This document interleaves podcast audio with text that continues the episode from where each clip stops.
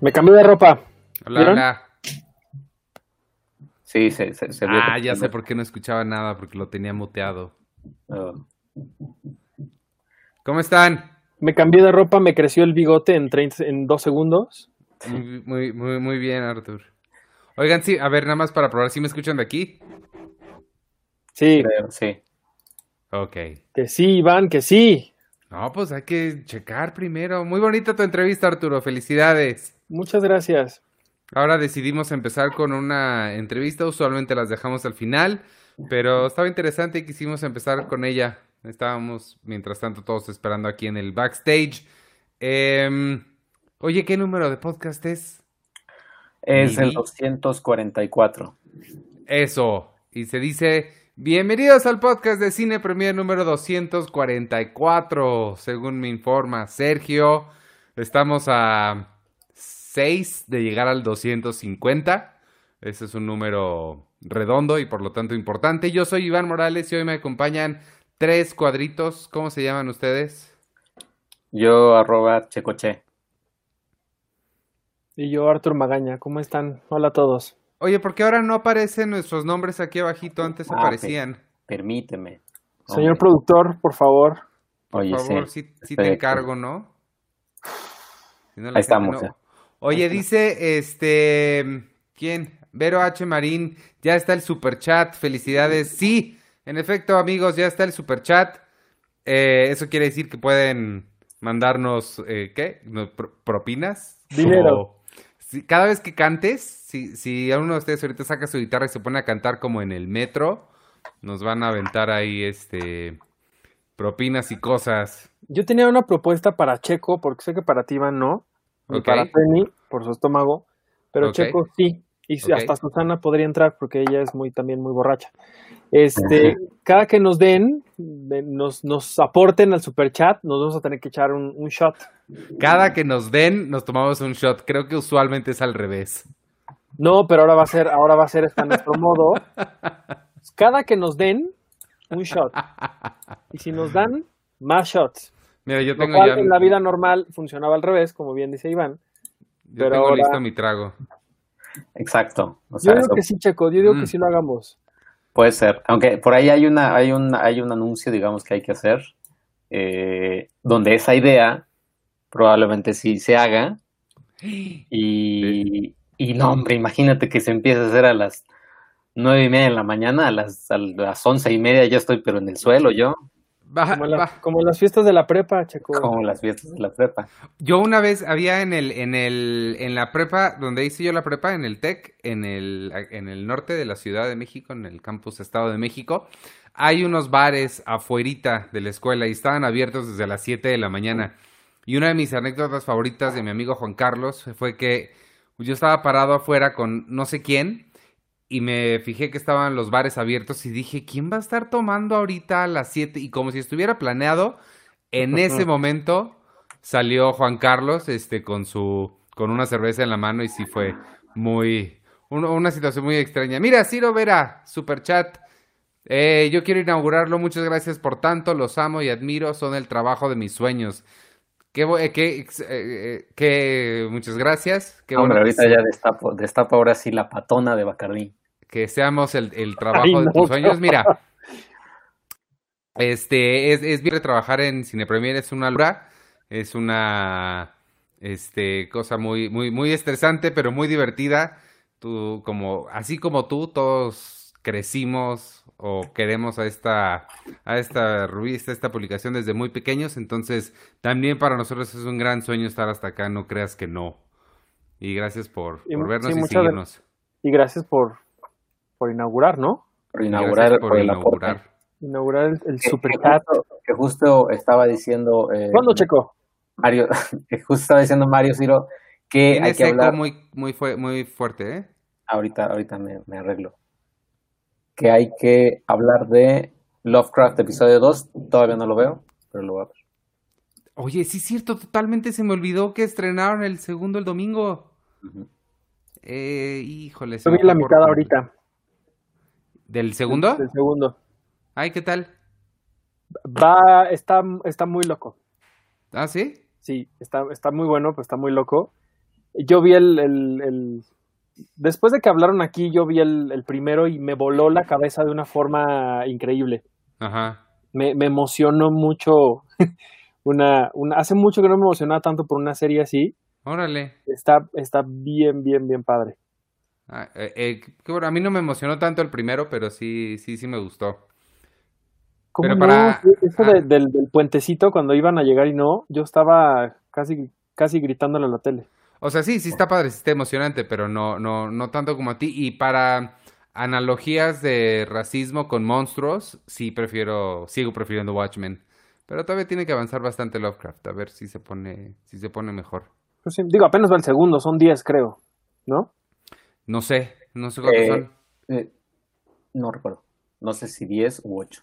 ¿Y es, eh, es serie limitada o hay chance de segunda temporada? ¿O cuál es el plan, eh, eh, entrevistaron a. Bueno, hay un featurette en HBO donde dice la chica Letty, la que interpreta a Letty. Ajá. Ella dice que espera. O sea, dice: No sabemos si va a haber segunda temporada, porque imagínate, en esta primera temporada, todo lo que hemos hecho, bueno, lo que veremos, pues. Pero ella, ella dice: Pues igual en una de esas, yo creo que va a haber segunda temporada. Pues sí, o sea, sí está abierta la puerta, porque Watchmen Mm. desde el mero principio dijeron que no, este, que no habría, ¿no? Sí, eh, sí, exacto.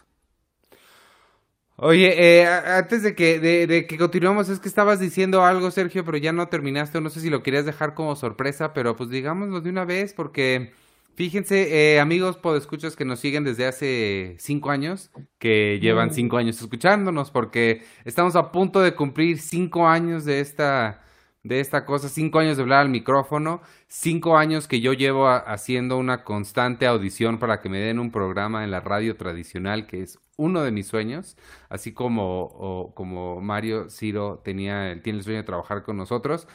Otro de mis sueños es, era estar en radio, específicamente en radioactivo, pero pues ya me la cerraron. Este, y sí, pues estamos a punto de cumplir cinco años. El 5 de septiembre del año 2015 fue la primera vez que transmitimos un, episodio del podcast. Yo llevaba fácil ocho años fregándole y fregándole y fregándole a Carlos Gómez, que, que era el director editorial de ese momento, que hiciéramos un podcast. Nomás no se pudo, pero ya, por fin lo logré, lo logramos. El primer episodio hablamos de la película Ella es Ramona. ¿Se acuerdan de Ella es Ramona? Claro. Eh, Por ahí está un anuario estadístico del IMCINE cuyo pie de foto dice ella es Ramona, ahí está una foto de Ramona. ese, y ese aquí junto. está Ramona 2. Hola Ramona. Hola. Tengo dos pies de fotos favoritos en la historia. Uno es ese, de la foto de la película Ella es Ramona, que nada más dice tengo. Ella es Ramona. Por aquí lo tengo. Y, el, se- y mi segundo pie de foto favorito de la historia es nuestro. Lo, no, no sé si fue idea mía, de César o de Carlos, de alguno de los tres seguramente, que somos los que teníamos el, el- el sentido del humor más idiota. Eh, era de Lost y era una... Estamos hablando de nuestros pies de Y ahí foto. está el pie. ella es Ramona y ahí está Ramona. En- Y este, la foto de las que le estoy hablando es de la edición de Lost, que fue la primera vez que le dedicamos una portada a la televisión. Y era eh, la foto del, ¿se acuerdan de la estatua del pie que ven desde el barquito una vez? Era nada más ese pie y el pie de foto decía pie de foto. Chale. Han de, han de saber, amigos podescuchas, que poner pies de foto es, es un trabajo que tiene un peso psicológico muy importante. A nadie nos gusta. Yo, lo, yo lo, lo definiría o lo resumiría diciendo es el horror. Es el horror poner pies de foto porque tiene que caber, pero tiene que ser información pues que sí sea útil, que no esté repetida en el texto, pero que ta- también te quepa en el cuadrito de texto que te ponen nuestras diseñadoras y que no te deja pasarte de ahí. El otro día me enseñaron cómo, cómo ampliar el cuadrito de texto y... El, eh, está preguntando Manolo Lozano y me parece que Adrián Pérez, sí. Eh, liberen el primer episodio del podcast de Cine Premier o acaso ya está disponible. No, no está. El otro día justo me metí cuando vi, corroboré que la fecha era el 5 de septiembre. No está disponible, no sé dónde está. Tengo que buscar en. Yo tengo un disco duro donde en teoría están todos. Tengo un folder dentro de ese disco duro que se llama todos los episodios del podcast. Entonces espero que esté ahí. Em, sí, sí sería bueno sacarlo, lo voy a, lo voy a buscar a ver si está, si está el archivo y lo, y lo subo con mucho gusto. Somos nada más, me parece que nada más Carlos y yo hablando. Me acuerdo que lo grabamos en un carro. Este estuvo divertido. Y, y, pues nada, el punto era que el 5 de septiembre vamos a cumplir 5 años y vamos a hacer una locura loquísima. este, Sergio sugería hacer 24 horas de transmisión continuas. Yo le dije, quizá 24 es un poco demasiado porque solo somos cuatro y además tenemos un trabajo. Pero creo que 12 horas sí lo podemos lograr, amigos. Entonces vamos a hacer el sábado 5 de septiembre a partir de alrededor de las 10 de la mañana. Todavía no definimos bien. Y este vamos, vamos a estar transmitiendo de forma ininterrumpida desde las 10 de la mañana hasta las 10 de la noche o lo que, lo que nos dé. Obviamente no vamos a hacer nada más nosotros cuatro, nos vamos a estar rotando. Es van un a venir. podcastón, Es un podcastón. podcastón, esa es buena palabra, un teletón, porque también va a estar abierto el superchat en ese momento para que ustedes nos puedan ayudar a cumplir otros cinco años, porque la cosa está, está, está, está dura para los medios, amigos, este, y nosotros somos un medio. El 5 de septiembre, podcast de 12 horas, podcastón. Y, ah, les estaba diciendo que no nada más vamos a estar nosotros cuatro, vamos a estarnos rotando, cada quien va a tener o una o dos horas dedicadas a, a, las locuras que quiera. Vamos a tener invitados, vamos a tener regalos, vamos a tener dinámicas, trivias, sesiones de preguntas y respuestas. Y al final del día vamos a terminar con un episodio normal del podcast en el que de qué creen que vamos a hablar. Por fin vamos a cumplir ese, ese deseo que, que tanta gente tiene y tanto nos hacen. The Curiosity. terminar el, ándale, sí, de decir nuestros top 5 documentales de Curiosity Stream. No, de terminar la lista de las favoritas de la década, que sí lo terminamos, pero decidimos no, no sacarlo, no publicarlo porque no nos gustó. Pero ya que está más avanzado el año, es que también quisimos darle chance al, al 2020, porque entre todo este debate de que si termina la década o empieza, quisimos darle chance a que películas de 2020 entraran la vida decidió cancelar el 2020, entonces si es de esta década o no, ya no Sí. importa porque no es de ningún lado. Amo cómo la pandemia justo acabó con ese debate porque nadie quiere que empiece con este año la década. Lo que, lo que va a suceder es que empieza con el 1 en 2021, volvemos a arrancar y este y mientras tanto vamos a hablar de nuestras eh, ¿qué, pues queda del, del 5 al 0 o del 10 al 1? No, del 5 al 1, ¿no? Del 5 al 1. De nuestras las- favoritas de la o sea, década. Que, que ya ni me acuerdo ni lo que dije. Entonces, yo creo que valdría la pena que lo escuchara. Yo tampoco. ¿Por qué tal que volvamos a decir las mismas? Ajá, De o lo- se me ocurre poner a Cindy la regia número uno. Todavía no tenemos, eh, les digo, estamos todavía formados. De hecho, nos pueden mandar, mándenos sus, eh, si tienen opciones o tienen sugerencias, amigos, pues escuchas de segmentos que les gustaría ver, que les gustaría cosas que habláramos o invitados que les gustaría que tuviéramos. Por favor, todos tuitenle a Guillermo el Toro para que venga a acompañarnos. Una hora estaría padre. Este va a estar Víctor Recinos hablando de coleccionables. Voy a hacer con él un segmento sobre cuando vean el cuarto de él de coleccionables, sí se van a ir de espaldas. Es una cosa increíble y vamos a estar en su casa. Bueno, nos va, va a tener una cámara ahí. Y con Carlos del Río estoy armando otro de, no sé si de ciencia ficción o de, seguro él va a querer hablar de, ¿cómo se llama esta serie que le gusta mucho? Andrómeda 59 o, no- o Battlestar. Ah, de- de- no, Babylon, Babylon 5. ¿le Babylon gusta? 5, tal vez. Una de esas le gustan. Este, ya hablaré con él. de- Deberíamos invitar a, a Chuy y a, y a Luigi. Ándale. Ah, Luigi sí está. Luigi, a- eh, Perdón, Sergio, pues, a- bueno, ya habla tú. pues termina tu oración. No me Digo, dejas que Iván, lo que estamos, lo que estamos haciendo, digamos, eh, o sea, no vamos a empezar tampoco una junta de contenido del podcast ahorita. Iván empezó, Iván abrió la Ajá. puerta.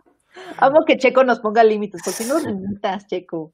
Eh, Manolo Lozano nos dice que aplique ese día lo que decida Arturo y sea shot por cada superchat.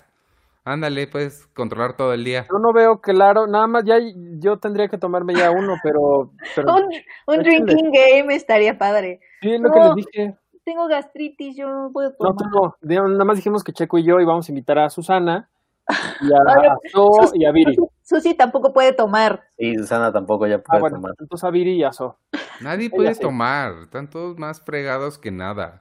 Eh, Ciro Vira nos dice, invitan a Karina Gidi, es súper linda y siempre apoya estos proyectos. Roy San Martín, o será San Martán. San Martán. Yo siempre le digo, ayer le dije San Martín en el, en el de clasificación pendiente, pero igual no sé si sea San Martín. Roy San Martán, los San ponchos de Penny acaso. Mira, puedes hacer un, una hora de viendo los ponchos de Penny. Estoy. Estoy, No, estoy No, por favor. Pero ¿sabes, ¿sabes qué fue lo chistoso? Que por dos segundos sí me vi, ¿sabes? O sea, como mi... Y este es mi favorito. Pero. ¿sabes cómo estaría bueno ese? Que invites a tu amiga Alejandra Márquez y Ay, ella sí. crea que la invitas para hablar de Ale, temas vamos serios. a hablar... Qué bueno que vienes porque vamos a hablar de ponchos. Te tocan estos. Yo voy a hablar de estos, de tu historia. Este... De mis suéteres de chinconcuac, que sí tengo. Qué horror. Sí Este... hemos, tenido, sí hemos tenido a mucha gente muy padre en, en estos cinco años, ¿eh? Claro que hemos tenido gente Sí. padre. Porque ahorita decían a Isa López de nuevo, pero sí hemos tenido Ah, gente Isa bien, López bien fue padre. increíble. Y e- ella podría estar conmigo y Carlos del Río hablando de, de- de ciencia ficción. Ándele. Sí. Yo, yo, eh, mándenos sugerencias. Yo apenas estoy viendo mi los segmentos que me gustaría hacer. Entonces, Pero sí Sí, deberíamos me- tener un, un hashtag para que nos, nos digan sus ideas, ¿no? sí, Ah, qué ¿qué, buena les idea. qué les gustaría? ¿Cómo, cómo puede ser el hashtag? El, Eh, Me gusta que luego, luego se ve el hámster de Sergio empieza a dar vueltas. podcastón. Cine Premier, ¿no? Podcastón. podcastón, puede ser. Podcastón 12 horas. Podcastón 12 HRS. So- No, pod- podcastón Cine Premier, para que sepan que somos nosotros. ¿No? Po- Podcastón cine, pero mí sí está padre. pero está muy largo ese hashtag. Está muy largo también. Eh, 12 Imagínate, 12 horas cine premier. o, o dice, eh, dice Ciro Vera, released the podcastón. Oye, me preguntaron mis amigos eh, que no, no son tan seguidores de cine ni nada. En la semana ambos me preguntaron por, en diferentes lugares, oye, ¿qué es eso del Snyder Cut y por qué todo el mundo está hablando de eso? Y me debería, y su pregunta era, y su pregunta era, ¿y me debería importar? Y ya les conté y, y les dije, no creo que te debería, si no sabes qué es, no creo que te debería importar, no. Pero está padre que haya llegado ya a otras esferas. Sí, pues es que es, es todo, es todo poderoso el, el Snyder Cut. ¿Qué, ¿Qué les pareció, eh? La idea de que lo vayan a hacer como miniserie de cuatro episodios de una hora.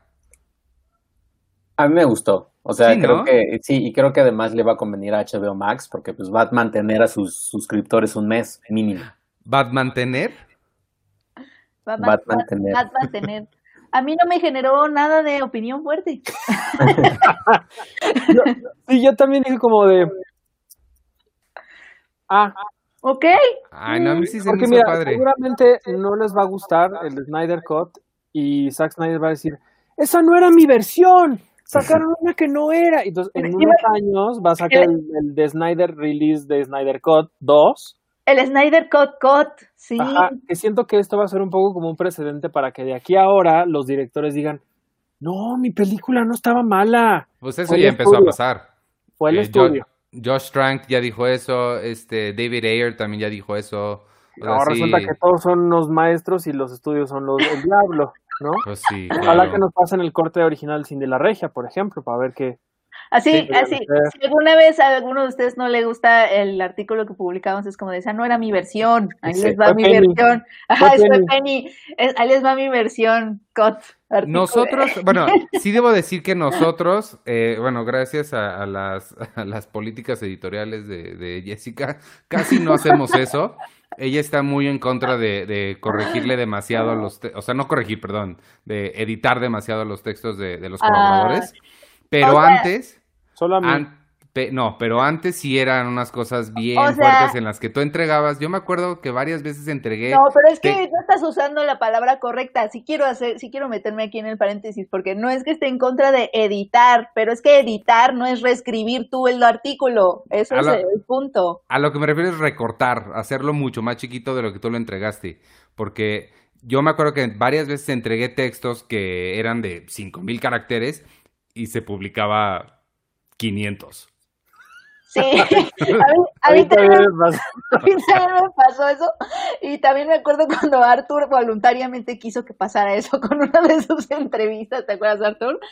Creo que fue con Bárbara de Regil, que fue como de, oye, pero es que no, mames, no, me alcanzan los caracteres. es que me acuerdo de esa, les cuento rápido, me mandan a entrevistar a Bárbara de Regil, que en ese entonces la verdad es que no era la famosa de, de hoy, ¿no? Era, apenas empezaba, creo. Y entonces, pues hablé con ella, muy linda y todo, muy, muy, pues muy amable. Y yo le decía, Bárbara, ¿cómo estás? Bien. Oye, yo decía, oye, tu, tu película, pues estrenó, le fue muy bien en taquilla, ¿qué, ¿cómo te sientes? Muy contenta. Y así todas las respuestas, todas las respuestas que, que Bárbara me daba, así eran. Entonces, por primera vez en mi vida, y creo que la única, cuando entrego mi texto fue de, oigan, me pidieron 1800 caracteres, tengo, tengo 800. y entonces, pues, pues, por políticas editoriales de, de antes de, de, tiempos de Iván, pusieron una foto gigante de ella, donde se veía espectacular, obviamente. Claro, pues sí. Y, y pues ya, así fue mi, mi, texto de Bárbara de Regil, con el que me gané el Premio Nacional de Periodismo y fui finalista en el Pulitzer. Listicle, el, el Pulitzer era Listicle. Oye, pero, pero es que también, o sea, esa política editorial de no reescribir es porque, o sea, sí estaba muy, o sea, como que sí está muy gacho, ¿no? O sea, que me mandas tu texto y no te digan nada y resulta que publican otra cosa porque la reescribieron por completo. O sea, siento que eso está, o sea, por eso sí me tomo mi tiempo para mandarles su texto, decirles que, que, que, partes no, quizá están raras, etcétera, para que ellos lo vuelvan a escribir y así, porque está así, no sé, o sea, no sé. Está ¿Te acuerdas cuando, cuando me regañaste porque no te entregué un texto que no me habías pedido? una vez, una vez cuando, cuando ya había entrado ya de fijo y Artur era colaborador, le mandó un mail así de, ay Artur, ¿fuiste a cubrir esta conferencia? O no me acuerdo qué era, y me dijo, sí, y ya, ¿no? Y en mi cabeza lo que había pasado es, ay, perfecto, entonces el, necesito un texto de tantos caracteres, no sé qué. Y de pronto así pasa el tiempo y el día que lo tenía que entregar, le escribo y le digo, hola Arturo, oye, ¿y tu texto? Y me dice, no, pues es que nunca me dijiste. Y yo, ¿cómo no? Y ya me voy al correo y estaba el texto de, necesito un texto de tantos caracteres, estaba medio escribir, de que nunca lo envié. Así, y ya había pasado todo el mes y yo, ¡ah! ¡Perdona! Pero me lo puedes pasar hoy. O sea, todavía no, así de, ah, bueno, perdón, sí, me equivoqué, me lo puedes pasar hoy yo, sí, ahorita te Muchos borradores, yo hacía mucho eso, como que a la mitad los dejaba de escribir y ya me iba a otra cosa y según yo ya los había mandado. Eso me pasó un montón de veces al principio. Oye, me está, eh, está escribiendo Víctor Recinos, que me está defendiendo. Iván no le echó a nadie la culpa de la portada de Warcraft y tiene razón. Yo, mira, cuando cometo errores, los acepto, pero no fue un error, o sea, la, portada, la portada de Warcraft no, quedó como, como yo la quería en mi cabeza, pero en mi cabeza sigue estando bien padre. La, la ejecución es la que es la que falló. Mi mamá está saludando. Hola, mamá. Hola, señora mamá. De ah. fea la de del bicentenario con el quien, quien tomó la decisión de, de, sacar esa portada, esa sí está fea.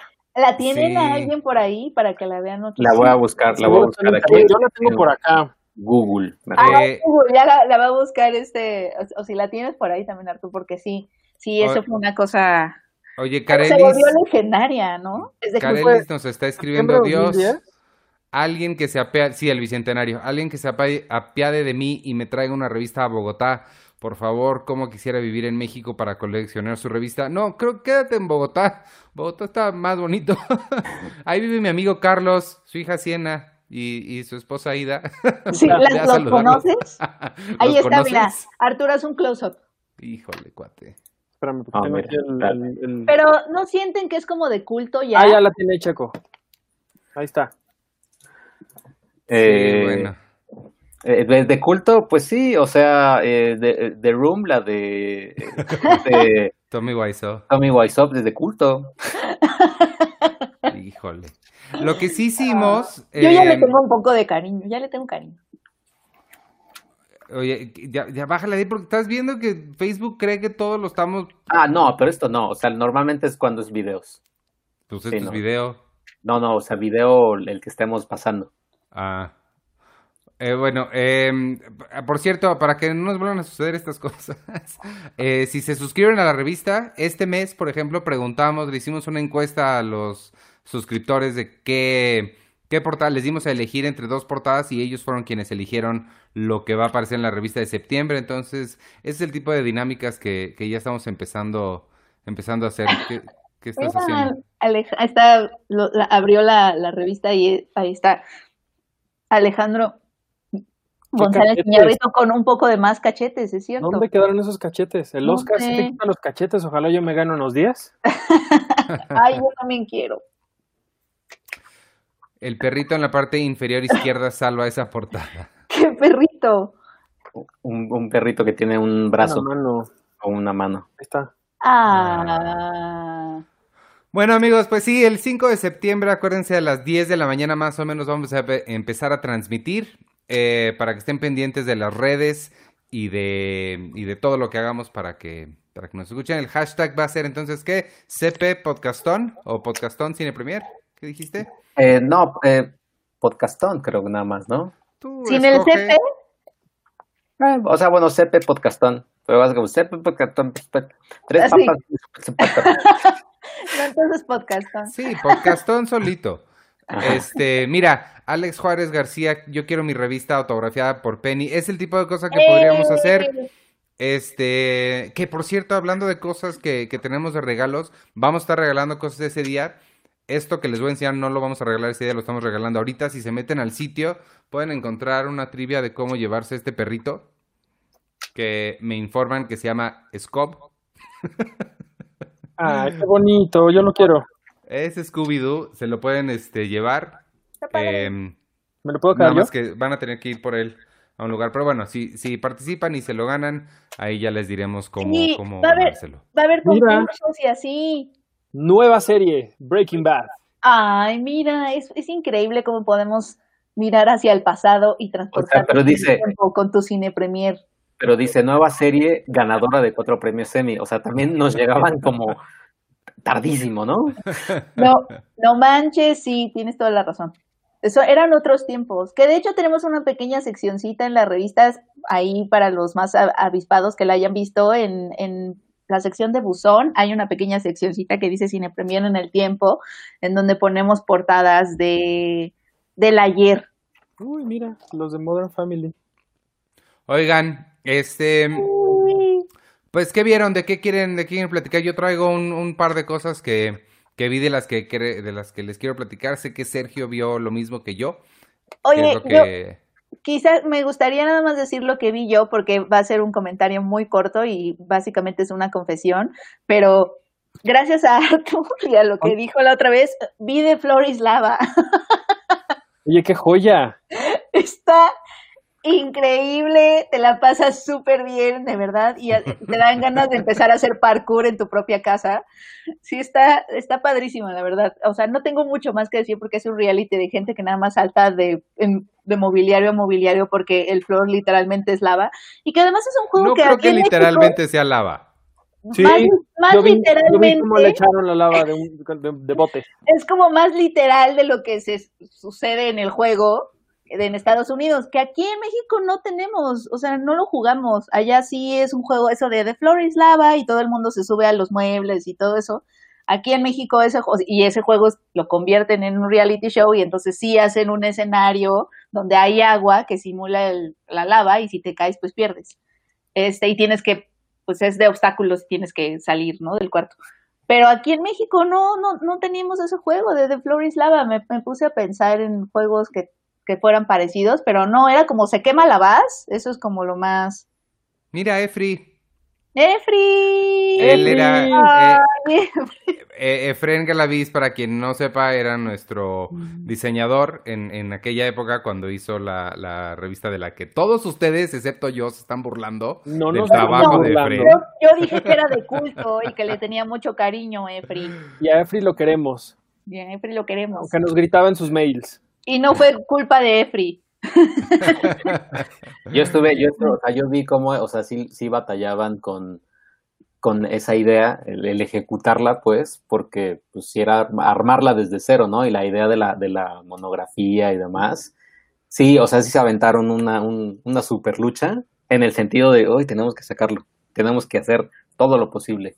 Cuéntanos, Y- Efri, ¿cómo fue tu experiencia al hacerla? Sí, está Una lucha así, como esta que estaba aquí. Una lucha, a verla de pelea. Ándale, ¿eh? Y- y- Hidalgo dice, pelea. Ay, mírala. Mira, Berenice García dice, Penny, los niños sí juegan, el suelo es lava. ¿Ah, sí?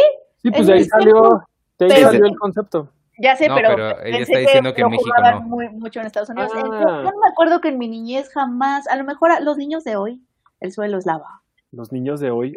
Oye, pero deberían de ver, o sea, así como hay influencers que hacen su reacción viendo el tráiler de tal, debería de haber un video de mi mamá y mi hermana viendo el piso es lava, porque deberían de escuchar los gritos Yo, y la ansiedad que les provoca el ver yo, ese también, programa. yo también grito, porque luego luego te das cuenta de, cua- de qué ruta en el cuarto es la más difícil. Entonces, cuando ves a los, a los jugadores que se van por ahí, tú dices, no, no lo hagas, no brinques en ese, en ese, en ese silloncito que se mueve. Además de que te das cuenta que uno, o sea, sí aprendes de, de, de Flores Lava, porque ahora, cada que camino, me doy cuenta de si donde estoy pisando no se mueven las cosas. Eso es lo que tienes que hacer en The Flores Lava.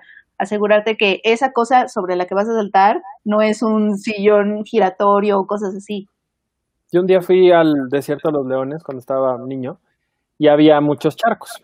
Y entonces yo andaba brincando en los charcos y de pronto salto en uno y pues no me mojé los pies, sino que me metí todo, todo mi cuerpo cayó en un hoyo lleno de agua heladísima, que ah, donde estaba flotando una tablita que parecía que estaba sobre el suelo, pero no, estaba flotando sobre el agua y había como un pocito chiquititito. Y yo creo que el agua sí me llegó como por aquí. de- del- Y tú de- pensaste que era un charco. Como el de, el de ya, güey. Ándale, nada más que a mí no me aventaron, sino que yo solito me caí. Y pues nada, así. Estaba yo congelándome ese día en el desierto de los leones. Híjole. Pues bueno, amigos, eso es de Flores Lava, lo seguiré viendo. La verdad es que sí está bien divertido.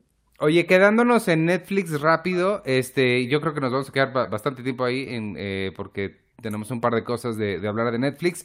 Nada más les quería mencionar rápido para quien tenga mm, pequeños en casa. Yo creo que niños de, yo me imagino, 6, 7, 8 años, o sea, pequeños, pero ya, eh, o sea, no, no tan chiquitos. Hay un nuevo show que se acaba de estrenar que se llama eh, Emily's Wonder Lab.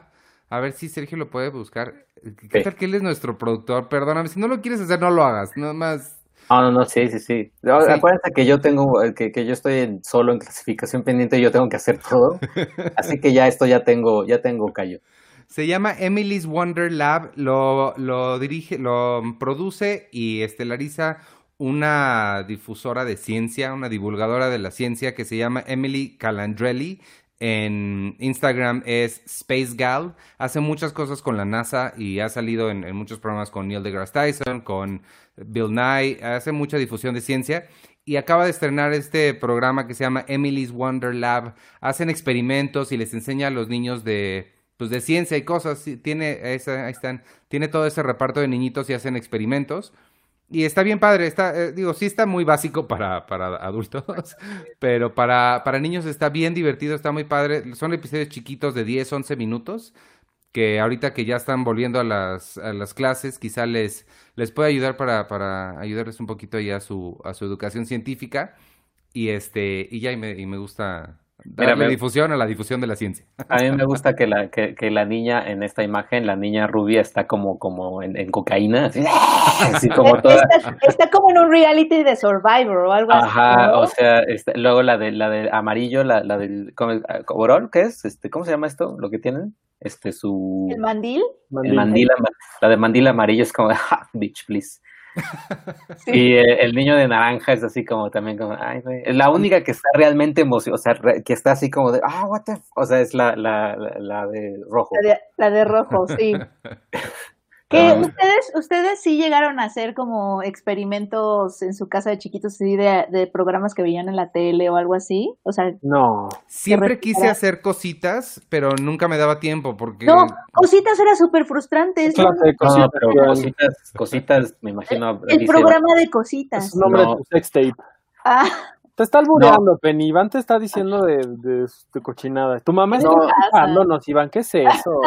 Yo estoy seguro que todos hicieron algo, todos, todos, y los podescuchas, todos, todos, todos. ¿De cositas? No, no, no.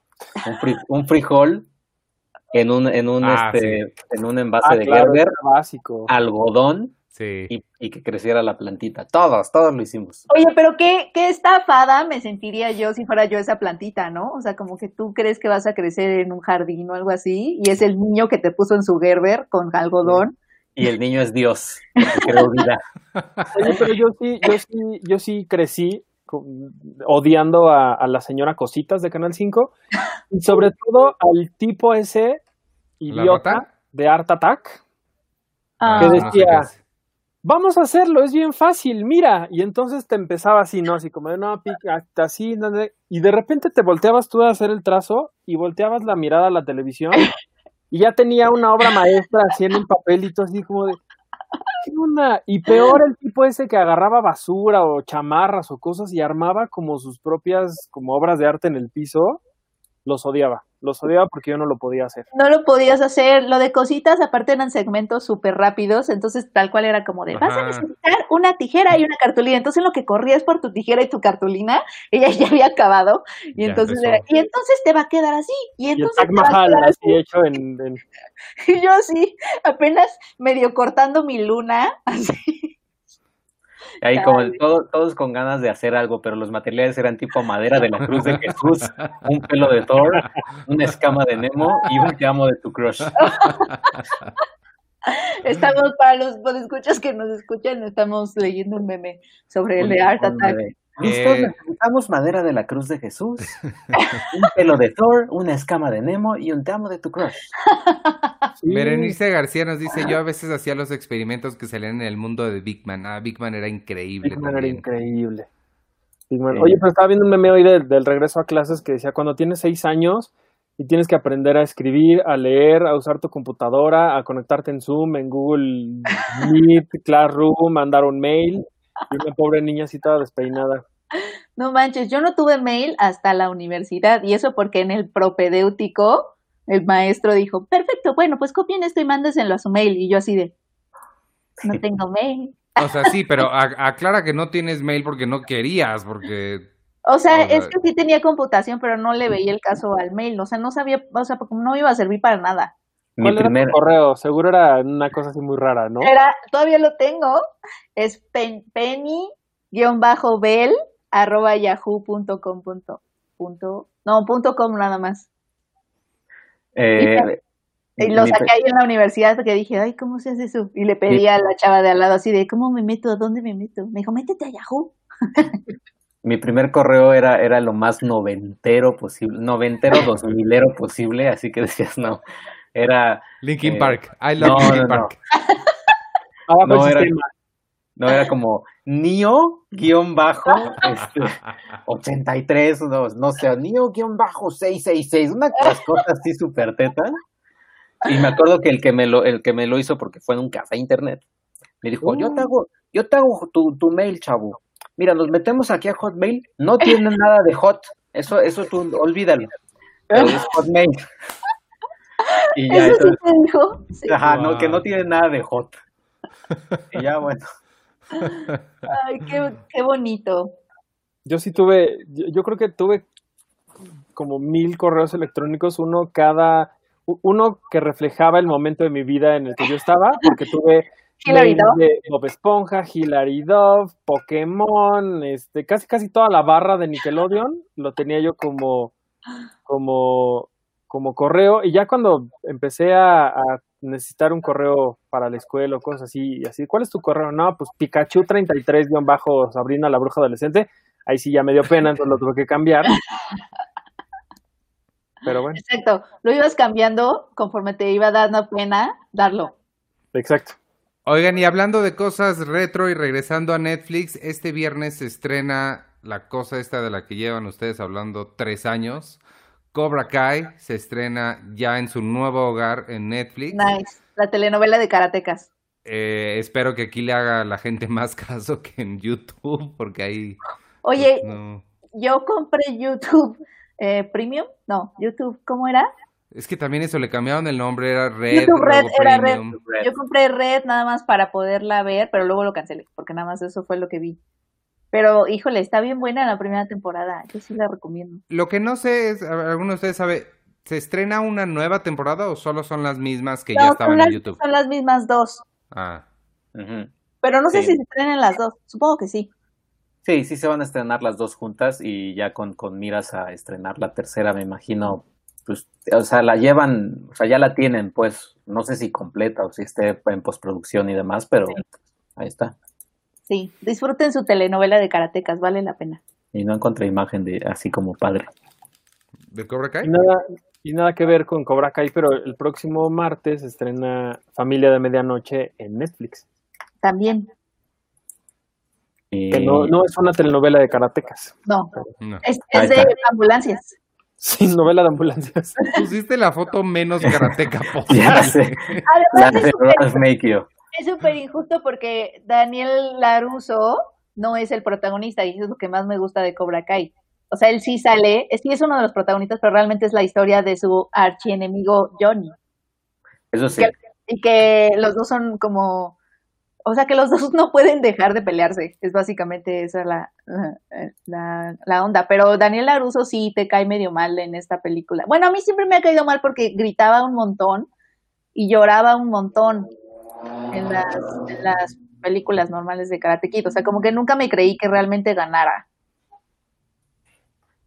Ajá, ahí está Johnny. Ahí está Johnny.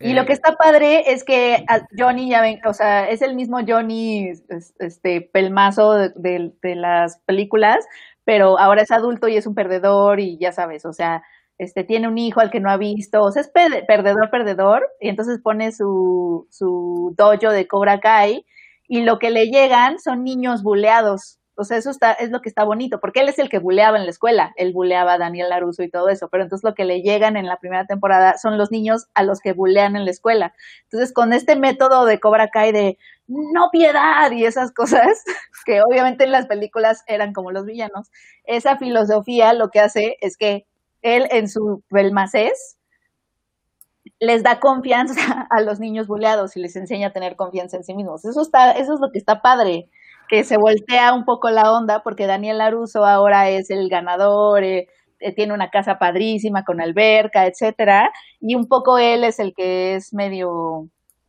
pues medio mala onda, medio mm, y Johnny, como es un perdedor, como que sí quieres, sí, sí te da ternura y además ayuda a los niños y así. Está padre. Esa es la telenovela, melodrama karateca. Pues ya García dice que en Netflix también está un programa para niños que se llama Operación Ouch, que aunque no es de ciencia, es de medicina y les enseña cómo funciona el cuerpo. Eso suena interesante. Oye, Operación. Ouch. Es, suena muy bien, suena como a mis meses. De niño yo creía que el señor Miyagi de verdad hacía karate. Ah. Todos, yo creo que todos teníamos, o sea, todos queríamos Petit, ser. Cobra Kai es el sueño de Barney Stinson hecho serie. Totalmente, vean, vean su, el episodio ese de su despedida de soltero. Oye, pues, eh, si no tienen eh, a, a alguien más o ya vamos con, Sí, el, pues, O con sea, los juegos. yo pensé, yo pensé que ibas a hablar de. Ah, bueno, no, exacto, vamos. Sí, ahí iba, pero es que me, me tardé mucho. pero Era la introducción para hablar de el- una nueva serie que se estrenó en Netflix el fin de semana pasado. Es de estas series de las que Netflix escoge sí promocionar y te la pone en la pantallota grande y empieza en cuanto te acercas a la, a la televisión, se prende solita y ya te la empezó a, a poner. Pero resulta que está bien padre. Sí, ¿Cómo se llama? High, score. No, high score, aquí está. High Score. Es, es, es prácticamente lo mismo que si vieron eh, The Toys That Made Us o The Movies That Made Us. Es, es el formato muy similar, pero de videojuegos. Y está bien padre. Yo, yo que no soy particular gamer, pero me interesa mucho la historia de la tecnología. Y, y por ese lado me, se me hizo bien padre. ¿Lo terminaste de ver tú, Sergio? Nadie más lo vio, ¿verdad? No, Eh, sí, yo lo, yo lo terminé, de, lo terminé de ver eh, ayer. Son seis episodios y creo, no, por ejemplo, eh, Penny y Arturo, creo que deberían de ver el 2 porque me gusta nada más dar episodios random y lo que les doy. No, deberían de ver el 2 porque ah, se trata de... eh, el primero es de Atari, ¿no? De Atari, eh, etcétera. El segundo es como más enfocado hacia Nintendo, hacia la, hacia la consola de Nintendo y demás. Y como eh, Japón y Nintendo of America querían pues hacer pues el, que, que, entrara Nintendo a Estados Unidos pues con todo, ¿no?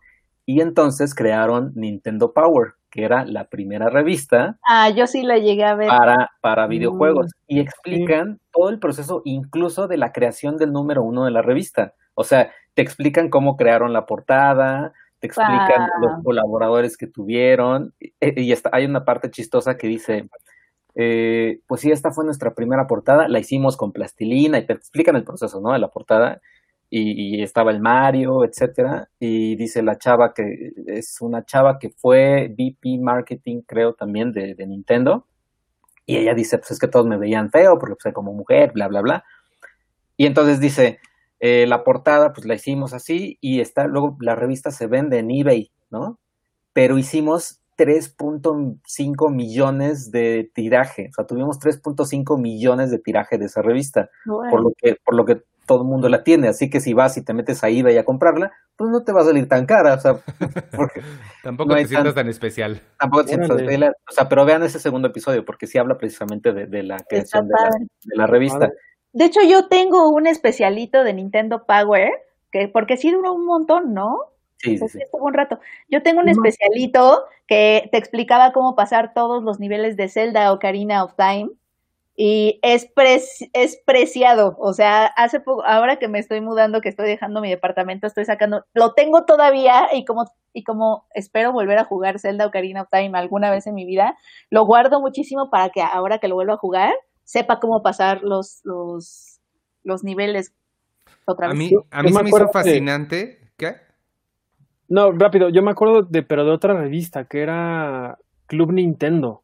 Aquí ah, Club Nintendo sí fue en México. Ay, no manches, creo, creo, que más bien es Club Nintendo. Sí, sí Nintendo Power es Y que hace mucho murió justo eh, Gus Rodríguez, eh, un super personaje del mundo de los videojuegos y que tenía mucho que ver con, con Nintendo. Esto, bueno, ya. A mí lo que me, me, me, gustó, me llamó mucho la atención ahorita en la misma línea de lo que están hablando de que en la revista esa traía claves de cómo solucionar eh, los diferentes niveles me llamó muchísimo la atención, se me hizo fascinante que en esa época, pues obviamente antes de YouTube, antes de todo, había una línea telefónica a la que los niños podían hablar y decir, oye, estoy atorado en el nivel no sé qué, de no sé qué juego, ¿cómo le hago? Y entonces te eh, entrevistan a uno de los chavos que se dedicaba a dar esos consejos y dices que era, o sea, era el trabajo de ensueño porque literal me pagaban por tener que aprenderme todos los juegos, pero era una cosa demonial, o sea, tener que aprenderse todos los juegos y todas las claves y cómo, cómo salir de, de todos los, lugares y está, está muy interesante. lo, que toca la serie son, la docuserie son seis tipos de géneros de videojuegos, bueno, el caso de Atari en el primero, el segundo es Nintendo, el tercero son los juegos de rol, sobre todo los de fantasía, eh, ya está bien padre también, el cuarto... El first person shooter. E, ese no es el último, eh, con Doom. Porque ah, sí, sí. El de Doom. O sea, ah, tocan. Eh, peleas.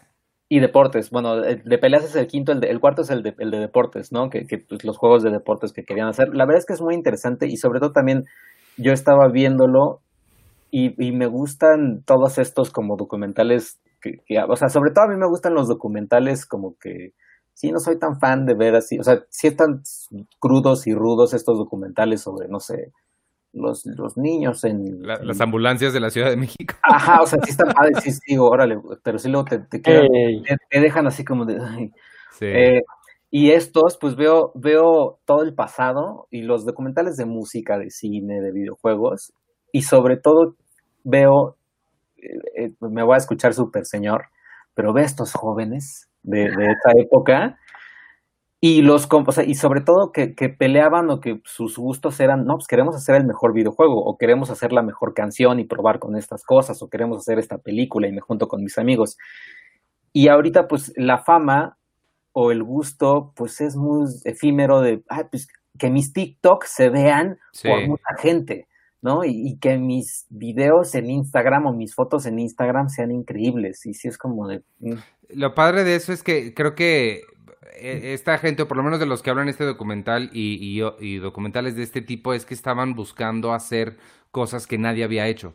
O sea, su intención era tal cual. Es que nadie nunca. De hecho, hay una parte bien bonita en uno de los que diseñó el juego de fútbol americano Madden, que es de los más famosos de, deportes. Lo que sintió al ver eh, que él, él, es un chavo negro y pudo poner a, los personajes negros. Y lo que sintió de eso, eh, que dijo, es el primer personaje de videojuegos de, negro, ¿no? Este, y, y sí, todo, o sea, Doom también nunca se había hecho desde el punto de vista de la, de la pistola. Entonces sí, es como el, el de Star Fox también. O sea, sí vienen cosas bien padres y todo esto es ese como con esa meta de crear algo que nunca se habían, habían hecho. Y además de que son chavitos. ¿El, documental habla de, de, PlayStation o solo de...? Sí, no, no, no. No, PlayStation no. No, pero de Sega sí. Ah, bueno, porque yo sí fui parte de la generación PlayStation, por ejemplo. Y si hay un montón de juegos que, que ¿qué fue? 90 y... 96 más o menos. 95, 96. Es que sí, no llega muy lejos, ¿no? Si termina con Doom, pues termina como en 95, 6. Más o ah. menos, sí, abarcan hasta el Super Nintendo. Ya el Nintendo 64 ya no lo abarcan. Sí, no, Lo que me gusta también, por ejemplo, es que usan estas eh, animaciones son como en 8 bits, sí. donde hablan, ¿no? Aquí es, por ejemplo, el dice, el, el, creo que este es John Madden, que es el de la derecha, que no le gustaba viajar en avión, viajaba siempre en, tren. Y el de la izquierda es el, de Sega. Bueno, es uno de los eh, de Sega, que en un viaje en tren, que duró creo que dos días, lo convenció para de que le diera, digamos, su nombre, John Madden, y así existiera. Electronic Arts, era el de Electronic Arts, y así hicieran el, videojuego de, deportes. Abarca, digamos, las bases de todos los, los géneros, pues. Pero sí da para una buena segunda temporada que ya llegue un poquito más lejos y, y, más, porque no hablaron nada de Red Dead Redemption y eso es lo que yo estaba esperando. ¿Qué, género es Zelda Ocarina of Time? Es RPG, Aventura. RPG Aventura. el que los videojuegos que a mí me perdieron para siempre fue los first person shooter, nunca, nunca he podido, me, me muero, no entiendo por qué para abajo es para arriba el arma y para arriba es para abajo el arma, o sea, no sé apuntar, me, me disparo en el pie, en Call Pero jugaste GoldenEye, ¿no? Jugué GoldenEye, pero era más fácil. Ah, ese es first, person shooter. Ah, claro.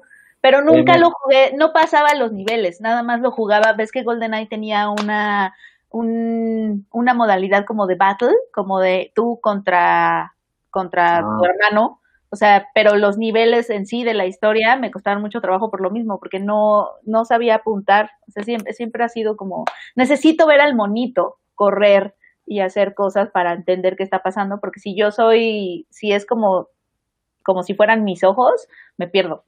Tenemos que tener un tipo de alarma para que cada vez que, entre un super chat como ahorita de Arturo Reyes nos ah, detenga, nos detenga y podamos ponerle atención. Arturo Reyes, eh, muchas gracias. Dice, no es mucho, pero con mucho cariño, cualquier manera de apoyarlos, ahí estaremos cuando quieran. Eh, muchas gracias, te, te, lo agradecemos este, mucho, está padre. Bienvenido y gracias. ¿Sabes qué deberíamos instaurar? Así eh, como... Celebran todos. Exacto. deberíamos instaurar ahora en la, en la mega transmisión, en el podcastón, que haya un, segmento en donde cada vez que nos, que nos manden amor por el super chat, eh, o que alguien, escoger a alguien que diga o un trabalenguas o que se ponga a cantar, así como en el capítulo de Pinky y Cerebro, en donde tenían que estar dominando el mundo pero estaban ya condicionados a que cuando escuchaban una campana, cerebro tenía que ponerse a cantar, así. No, vas a cantar, no vas a cantar, a menos que te paguen, a menos que te paguen, entonces sí. Puedo cantar el jingle, pero ya quedamos. Estamos hablando, o sea, en el momento en que entre algo en el superchat, tenemos que poner todos o ponernos a cantar o decir trabalenguas. Puede ser que luego está así. Que no regales nada. La... también, tenemos otro de César Higuera. César Higuera, y, Higuera, Higuera, César Higuera, muchas gracias. Es un gusto poder apoyarlos, son una gran publicación y equipo. Ustedes inspiraron mi podcast, aunque no es de cine, su estilo me contagió. Qué bueno, eso, eso es lo que más me gusta escuchar. haber inspirado a alguien a, a continuar haciendo este tipo de cosas. Este, si tienes algo que decir y si crees que para ti es interesante, va a ser interesante para alguien más. Amigos, salgan y crean, creen, creen cosas, lo que sea. Así sea hacerle un sándwich a alguien. Siempre estén, nun- nunca dejen de, de- de crear. Y los podcasts es una de las cosas más fáciles que podemos hacer hoy. Ah, mira, a Nukes Carly, otra. Gracias por tan hermoso podcast. Muchas gracias a ti. Gracias por escucharnos y por vernos y este y por seguirnos. Y, y tú también, a Nukes Carly, empieza un podcast como, como César. Y no se Triple, pierdan la- triple el- shot. Exacto, no se pierdan la- la- el podcastón el, el sábado 5 porque igual nos vamos a va- va- vamos a ingeniar cosas así para para cuando esté en el super, en el en el super chat. Yo ya estoy pero ya empilado con chao.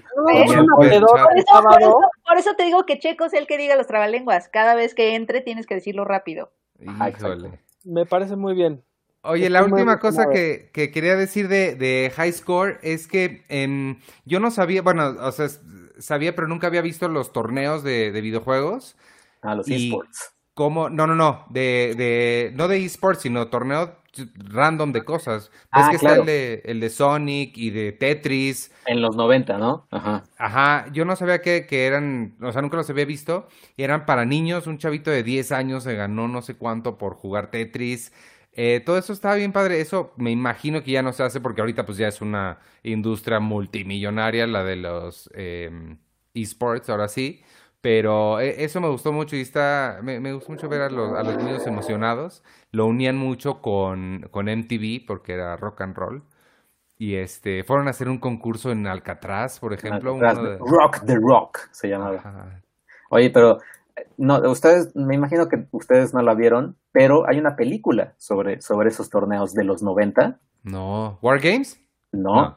Es eh, The Wizard Ah, con Fred Savage. Me Fred- suena. Fred Savage, él, él viajaba por, por Estados Unidos por este torneo y, y era, y era como de este torneo de Nintendo.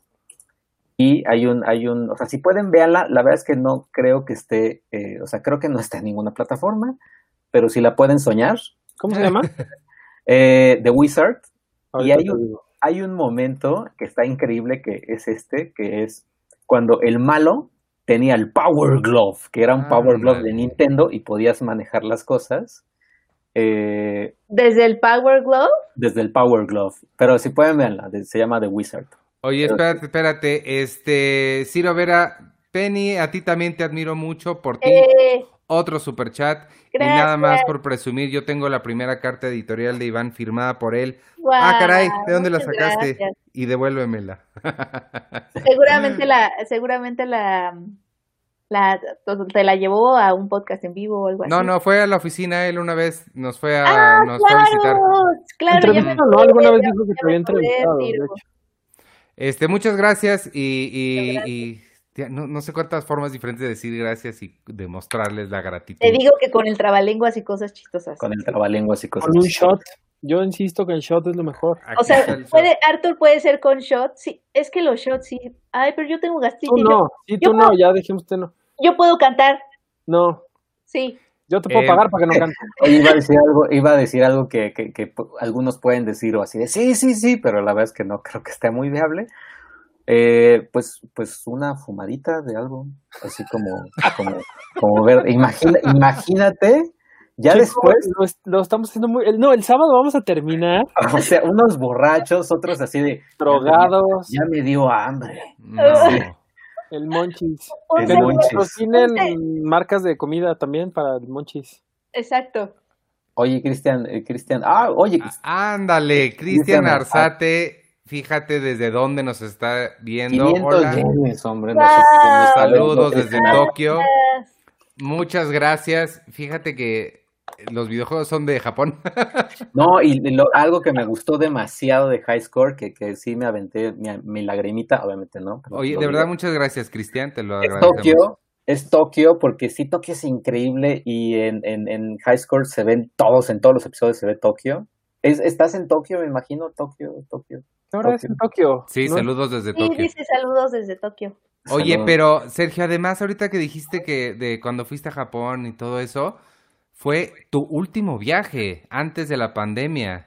De hecho, fuiste y ya había empezado. Y ya había empezado. Ajá, Nos exacto. vimos cuando regresaste, ¿te acuerdas? Sí, o sea, Ni sabíamos, así de, ¿qué? ¿Cómo estás? Y así, no, la verdad. pero cuando, cuando- justo cuando llegué a Tokio, en el, en el aeropuerto, estaban ya divididas las, las filas, así como, ah, si vienes de China, eh, nada más, este, pues te vamos a revisar aquí, no sé qué. Y si vienes de otros países, pues tranquilo, ¿no? Y ya en los, eh, ya en el, en, en Tokio sí veía reportes de, reportajes en las noticias de, ay, mira, están tirando los cubrebocas aquí, o, o sea, como que se se empezaba, ¿no? Y hasta, Ah. y a la película que fui, que no puedo decir cuál fue, eh, pero que empieza con T y termina con Enet. No, obviamente no. Eh, a la película que fui, Y yo así, yo me lo creí muchísimo así, ah, no me Ya no me acordaba". acuerdo ni a qué fuiste. yo ya sé, pero bueno, le pregunté al productor, oiga, ¿y con esta cosa del coronavirus, cómo, cómo- cómo les va? No, pues sí, nos querían, eh, pues, pues, ver, eh, o sea, como que sí estábamos tratando de hacerlo rápido, porque igual, quién- igual quién, quién Oye, sabe. pero estuvo muy sabio eso, oye, y lo lograste a tiempo, fuiste a Tokio. Qué miedo, Sí. Pero muchos saludos a, qué a miedo. Cristian Azar. Pero Gracias. como cuando, como cuando fue, Checo, a mí me tocó también viajar, pero ya era marzo, era, pues yo creo que regresé y a los dos días ya nos, no nos volvimos a ver. Fui en febrero, febrero como 20, 23, una cosa así. ¿Y tú, Arthur? Yo en marzo, ¿A dónde Marzo. fuiste tú? Atlanta. Ah, sí, sí, cierto. Y me acuerdo mucho que aquí en las noticias decían, pero miren el aeropuerto de la Ciudad de México, qué poca madre, nadie está haciendo nada, nadie cuida, qué poca, aquí llega el mundo entero. Y yo en Atlanta, que es el aeropuerto creo que más grande del mundo, nada, o sea, ni agua había en el baño a veces, así como dije yo, pues, se están quejando de México, pero aquí, donde sí hay muchísimo, muchísima gente, no, no había nada. Pero a mí sí me tocó, por ejemplo, que, que en aquel viaje, pues uno antes saludaba de mano a la gente que, que así, hola, ¿cómo estás, no? A los entrevistados y demás, y acá no. De hecho, la persona que entrevisté, que antes lo había podido entrevistar por otra película, que así de mano y casi casi abrazo a todo el mundo y beso a, a todo el mundo también, ahora llegó, él es una persona muy grande, y dijo, hola, hola, ¿cómo están todos? Y traía un bote de gel así gigante en la mano. Como de, ¿Dirías que es tan grande como, como un como una, una, una, una piedra, por ejemplo? Ajá, exactamente. Ah, ok. Exactamente. Y la, Mm. su coprotagonista, que pues hasta donde sé, creo que está casada con alguien que trabajó en una oficina, Ok. también. Oye, yo, yo me siento como de escucha porque también estoy adivinando porque no me acuerdo. Oye, Oye. ah, ya, ya sé, ya. Este, y ya, bueno, creo que ya de High Score ya nada más sí decir que la vean, por si quieren ver eh, cosas de Japón y de Pero Sí. Estaría padre que hagan algo de PlayStation. Yo fui muy feliz con mi PlayStation en los finales de los 90, principios de los 2000. El otro día me lo encontré y tengo ganas de ver si, si funciona, porque la última vez que, que lo conecté sí jalaba. Y si sí funciona, sería maravilloso poder jugar todos los juegos que tengo todavía y hasta grabarlos y subirlos a algún lado, yo, porque seguramente hay muchos de mi generación que también crecieron con, con el PlayStation. Porque aparte era maravilloso, y perdón por lo que voy a decir, que pues sí, obviamente invertías una buena lana en la, en la consola, no me acuerdo la verdad cuánto costaba, pero todos los juegos que tengo, todos, no los pudiera yo jugar en esta, en esta modernidad en donde ya los juegos que son piratas no te funcionan para nada, porque casi casi te, te rastrean y hacen que tu consola no vuelva a funcionar nunca más en la vida. A mí me costaban como 10 pesos, creo, los juegos, una cosa así, y fui muy feliz. Órale. Yo, Yo- también, no, yo no tuve PlayStation, creo. Yo no tuve nada, yo tuve hasta Super Nintendo. Luego mi amigo Alex compró el, ¿qué le sigue? El Nintendo 64. Me lo dio, le piqué al, al botoncito, Mario volteó hacia arriba y yo dije, I'm out. Gracias, con permiso. Y no volví a los videojuegos hasta Red Dead Redemption. Y ahí me quedé. No, sí, es, es que hay un, el Virtual Boy que fue un, un fiasco, porque era como Game Boy, pero en 3D, pero era todo rojo, ah, de Eh, realidad virtual. de realidad virtual, PlayStation, después PlayStation 2, el 3, el 4, el Xbox. Pero sí, deberían de hacerlo más seguido. Sí, y, que había, y que había juegos de computadora, que también no eran la gran cosa, pero que eran muy padres. O sea. El Los caminas. Hasta yo me acuerdo uno de Coca-Cola, que era un chavito que repartía Coca-Cola. Ah, yo sí, sí lo jugué. Estaba padrísimo. Y la verdad es que pues, los gráficos eran la cosa más horrible del mundo, pero estaban padrísimos. El de la Coca-Cola sí lo jugué, no manches, hace mucho que no pensaba en él. Yo Hay la, un... la consola que yo estoy esperando, ven que sacaron el, min, el Nintendo Mini, el Super Nintendo Mini, el que sigue es el 64 Mini. Y no más, no, y no más, no hay noticias de ese porque por ese sí doy mi, mi mano derecha, o sea, así, lo estoy esperando, pero el otro día leía, este, había cosas muy técnicas en ese artículo que no entendí, pero que prácticamente decían que estaba muy difícil que Perdón que te interrumpa, pero es que llevan diciendo tres horas el juego de la Coca-Cola, el juego de la Coca-Cola. Y Arturo Reyes y Ciro Vera acaban de poner, era de Pepsi, nada más. ¿Sí? No había visto los comentarios, perdón. hicimos un mayonesa McCormick. Muchísimo. ¿Pero ¿No era Coca-Cola? Perdóname, continúa, Penny, pero es que ¿Seguro de tenía que decir eso. Eh, Mayonesa McCormick. No, Hellmans, Hellmans. Este, ¿qué? Sí, eh, bueno, en ese artículo eh, había muchas cosas técnicas que no entendí, porque no soy tampoco tan experta, pero decían que estaba, que estaba muy difícil a nivel tecnológico hacer el Mini 64 por los gráficos, porque ven que son simuladores, ¿no? Algo así. Emuladores. Emuladores, perdónenme, no, simuladores es la serie, los simuladores. Uy, Este, qué buena es. que son, ajá, son emuladores y que está muy difícil por alguna razón que los gráficos del 64 se conviertan en un 64 mini. Por eso se están tardando, pero que sí salga, por favor. Se fue Sergio, no sé si le fue a ayudar a Flor de María Pérez, que está pidiendo ayuda para intentar hacer un aporte al superchat, pero no puedo, hay que actualizar la cuenta. No sé, no, genuinamente no sé si Sergio se salió de aquí para poderle explicar, porque no, este... no, Pero yo- él yo- es quien, él es quien de- puede explicarle, ¿no? Sí, Según porque yo- es quien sabe. Según yo le estoy picando aquí al, al, al YouTube y te aparece una, o sea, hasta abajo está el chat, ¿no? Y abajo viene una carita feliz y al lado un signo de pesos, ahí le picas y le pones super sticker o super chat, le picas a, esas do- a una de esas dos opciones y ahí te pone la cantidad y lo que quieres poner. Y ya, no, te- no sé si actualizando la página nada más, o sea, no, no tendrías que, que hacer otra cosa más. Y por más que me digan que es Pepsi Man, yo me acuerdo que era Coca-Cola y yo me voy a quedar con la idea de que era Coca-Cola. Yo este le- le- les quería recomendar un documental también de videojuegos. Este es- no, no, es, es un poco más eh, serio en el sentido de que ganó premios y todo. No sé si es de Alex Gibney, creo que no, creo que estoy diciendo una borrada, no es de Alex Gibney, pero se llama The King of Kong y es de un jugador Billy Billy Mitchell, eh, que es un- el mejor jugador de King Kong de la historia y la obsesión que tiene con ganar este juego. Es fantástico ese documental, de verdad, es de los mejores documentales que van a ver en la historia.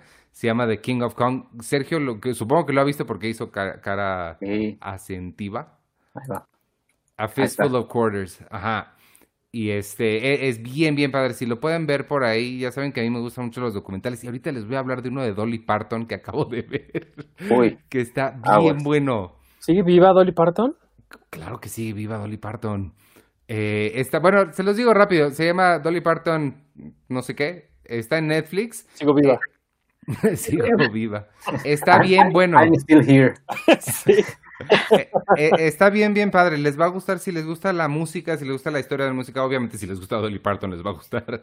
Pero más, aunque no la conozcan mucho a ella, este es un documental bien eh, inspiracional, bien padre. Es, tiene, tiene mucha onda feminista. Ella fue junto con Jane Fonda y Lily Tomlin. Ves que ellas salen en 9 to 5, que es una de las películas que es ampliamente reconocida como las primeras abiertamente feministas.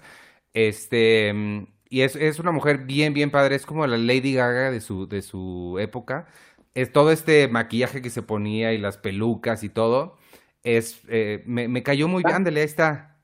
Heartstrings. Dolly Parton, Heartstrings. Mm. Porque me cayó muy bien, me recordó mucho a Lady Gaga, me recordó mucho a Megan Fox, en el sentido de que son eh, mujeres que saben perfectamente lo que están haciendo, que dan esta impresión de bobas o de, ya saben, como, como, o de sex eh, symbols y así, pero lo hacen de una forma muy calculada, con mucha inteligencia, y en las entrevistas de ella se ve que además tiene un talento impresionante para escribir. Quien no sepa, la canción de I Will Always Love You, la de que todos conocemos por Whitney Houston, es de ella. Ella la escribió y la empezó a cantar como 8 años, no, 20 años antes de la, de la película. Elvis se la pidió y Dolly Parton le dijo que no a Elvis. Em, hasta que se estrenó eh, Bodyguard y a Whitney Houston sí se la quiso dar. Y está bien, bien padre. Ahora se los recomiendo mucho si les gusta la música, si les gustan las historias inspiradoras y este y ya, aunque no conozcan mucho de country y todo, que deberían porque el country es increíble. Eh, y ya, fin. Eso es todo lo que voy a decir de Dolly Parton. Veanlo, está bien padre. ¿Dónde está? ¿En Netflix? Está en Netflix. Sí, hoy, hoy fue día de puro Netflix Ah, porque... sí, vi la foto, perdónenme. Sí. A mí me cae re bien Dolly Parton. Y vean 9 to 5. Son ella, Lily Tomlin y Jane Fonda y está bien padre. Y ya. Y ya se fue, ya se fue Dolly Parton. Hoy nos pregunta Luis Ramírez si ya vimos Depths. No, apenas se va a estrenar, ¿no? Se va a estrenar este viernes en Fox Premium. Y, y ya, pero es de Alex Garland. Y la verdad, o sea, yo he escuchado que es una serie lentona, pero pues es Alex Garland y él hizo Ex Machina y, Annihilation. y Annihilation. Y el libro de The Beach. Y The Beach, pero The Beach, ¿qué es? Bueno, pero dice el libro. Bueno, pero el libro Oye, está y- padre. y estoy leyendo, o sea, estoy, estoy leyendo que ahí están teniendo una conversación ahí, Lulu Petit y, y Flor de María Pérez, que están, ellas están teniendo como broncas como en el super chat.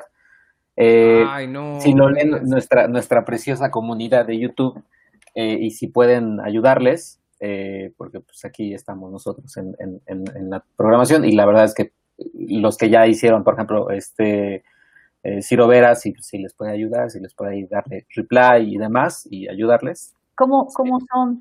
Exactamente. ¿Cómo? Digo, no, ¿qué, qué, qué problemas? Ojalá llegue mi aporte. Muchas gracias, Flor. Y se me Pasó igual, Lulu. dos veces Gracias a Lulu. quedó en blanco. Quién sabe qué está pasando, pero muchas gracias. Sí, a ver si alguien les puede, les puede ayudar ahí a, a sacarlo. O que nos digan Este, qué les dice para, para ver si Para escribirle al señor YouTube. Sí. señor, Señor YouTube- YouTube. Eh, y ya, faltó Magnolias de acero, Magnolias de acero, Iván, para recomendar cosas de Dolly Parton. Este, les, eh, esa yo no la he visto, fíjate, nunca he visto Steel Magnolias. Pero-. También vi el, quieren que les hable de Austin Powers, también las vi el sábado. No, yo vi, yo vi una cosa para romper con Netflix eh, y, o sea, vo- voy a romper la racha de Netflix, así. Ok. Pero yo sí vi, yo sí, eh, con el cierre vi de Florislava. Esa fue la primera cosa que vi. Oye, mira, mi mamá nos donó también. Ay, muchas ¡Eh! Eh. Gracias, señora mamá de Iván. Muchas gracias. este de Tama. Eh. El tema es el que celebra. el que se emociona. Eh. el que te felicita. No, vi de Florislava, perdónenme, es que fue cierre, pero también vi, yo no había visto el corto de Sofía Carrillo que está nominado al Ariel, que está en Filmin Latino, que se llama La bruja del fósforo paseante, que es como, ella es animadora, pero es como su primer acercamiento al live action. Está bien padre y, creo que si no conoces a Sofía Carrillo como, como directora mexicana, creo que es una- un buen acercamiento también para, para conocer su estilo, que está, se ve en la animación y se ve en, en este corto. Dura 17 minutos, está, está la verdad bien cortito, el corto. Eh, está en Filmin Latino y creo que va a estar como hasta noviembre, una cosa así, porque me parece que es parte del ciclo del aniversario de Filmin, ¿no, Arthur? Porque trae, trae además su introducción y la misma Sofía Carrillo te presenta el corto, te explica que está basado en un cuento de Ana Carrillo del mismo nombre y es un cuento eh, sobre, sobre estas leyendas de brujas que hay en Jalisco. Entonces ella lo adapta a un cortometraje y básicamente cuenta la historia de, de la suegra más pesadillesca del mundo, o sea, es, es una bruja que eh, un día antes de la boda de su, de su hijo está tratando pues obviamente de, de embrujar a, a su nuera, pero resulta que la nuera tiene también como un team bruja que, que, está ahí para defenderla. Pero lo que me, me llamó la atención del corto es que como que Sofía Carrillo siempre ha tenido estos temas, ¿no? Que nos comentaba ahora que fuimos a, a verla a Guadalajara, que lo repitió mucho ella. Ella tiene un corto eh, que se llama Cerulia, uh -huh. eh, que es una muñequita preciosa, que es como la muñequita del stop motion de México, ¿no? Sí. En ese corto ella cuenta la historia de una niña que tiene una amiga imaginaria y pues siempre hay como este, este como juego de gemelas. Eh, en otro corto anterior también hacía lo mismo de, de hermanas, en Prita no, Noir, nunca he sabido pronunciarlo, Prita Noir. Es, según yo es Prita Noir. Noir, ¿verdad? Que también habla de dos hermanas, o sea, siempre tiene como esta dualidad de gemelas, hermanas, es como fan de, la, de, las, de las casas y eso lo ves como en la animación, pero aquí más bien se ve eh, que filmó en casas que son antiquísimas, ella misma te lo explica.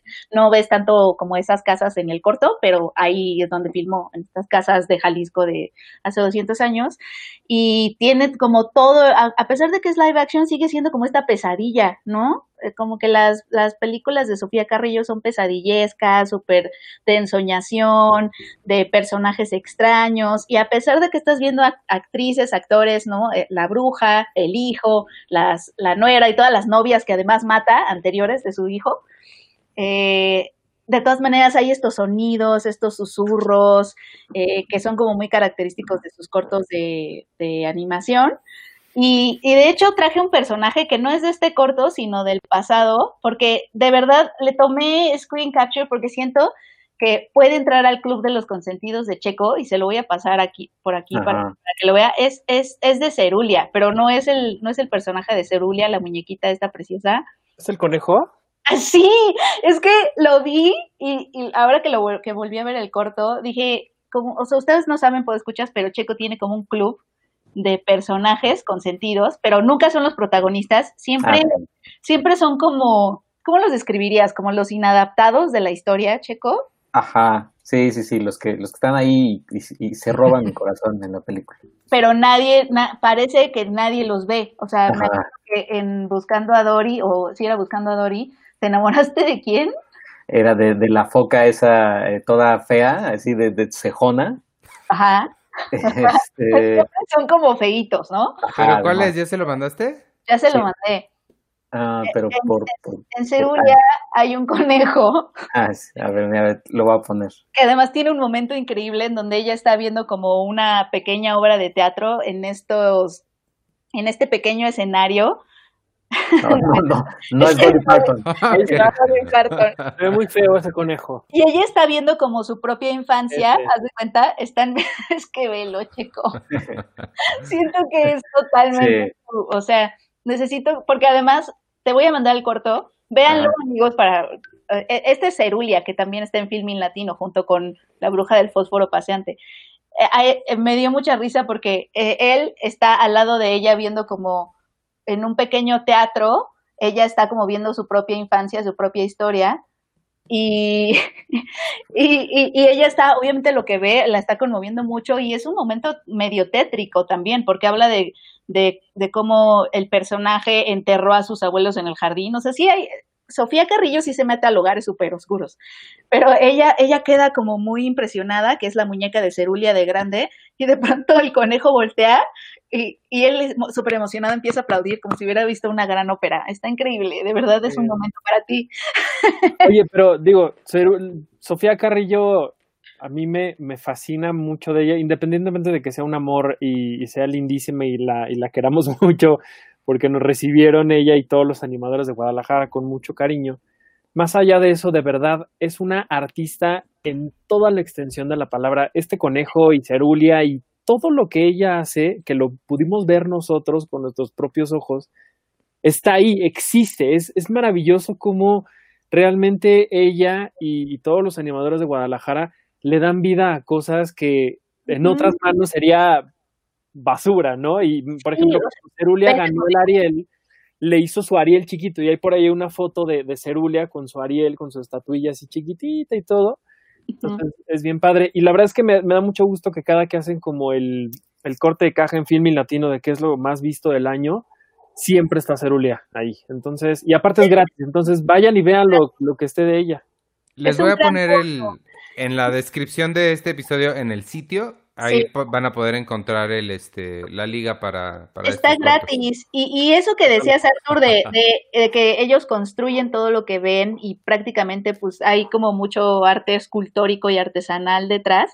Lo que está chistoso es que este corto, eh, que es live action, no pierde ese feeling artesanal. Es como muy táctil, eh, parece que estás viendo también una pintura, es un cuento de hadas, pero, pero no pierde este, este, este construir artesanalmente, es esta, ves de pronto a un, a un vestido de novia que, que cobra vida, ¿no? O sea, como que sigues, los, los objetos siguen cobrando vida a pesar de que es un, de que es un corto live action, lo, lo que me hace, o sea, creo que la animación acaba de, o sea, construye, construye la mirada obviamente de Sofía Carrillo, pero como directora live action también tiene un estilo muy interesante que es posible gracias a que se formó como animadora de stop motion. Entonces va a ser muy interesante si quieres seguir esa vía también de hacer largometrajes live action o cortos live action.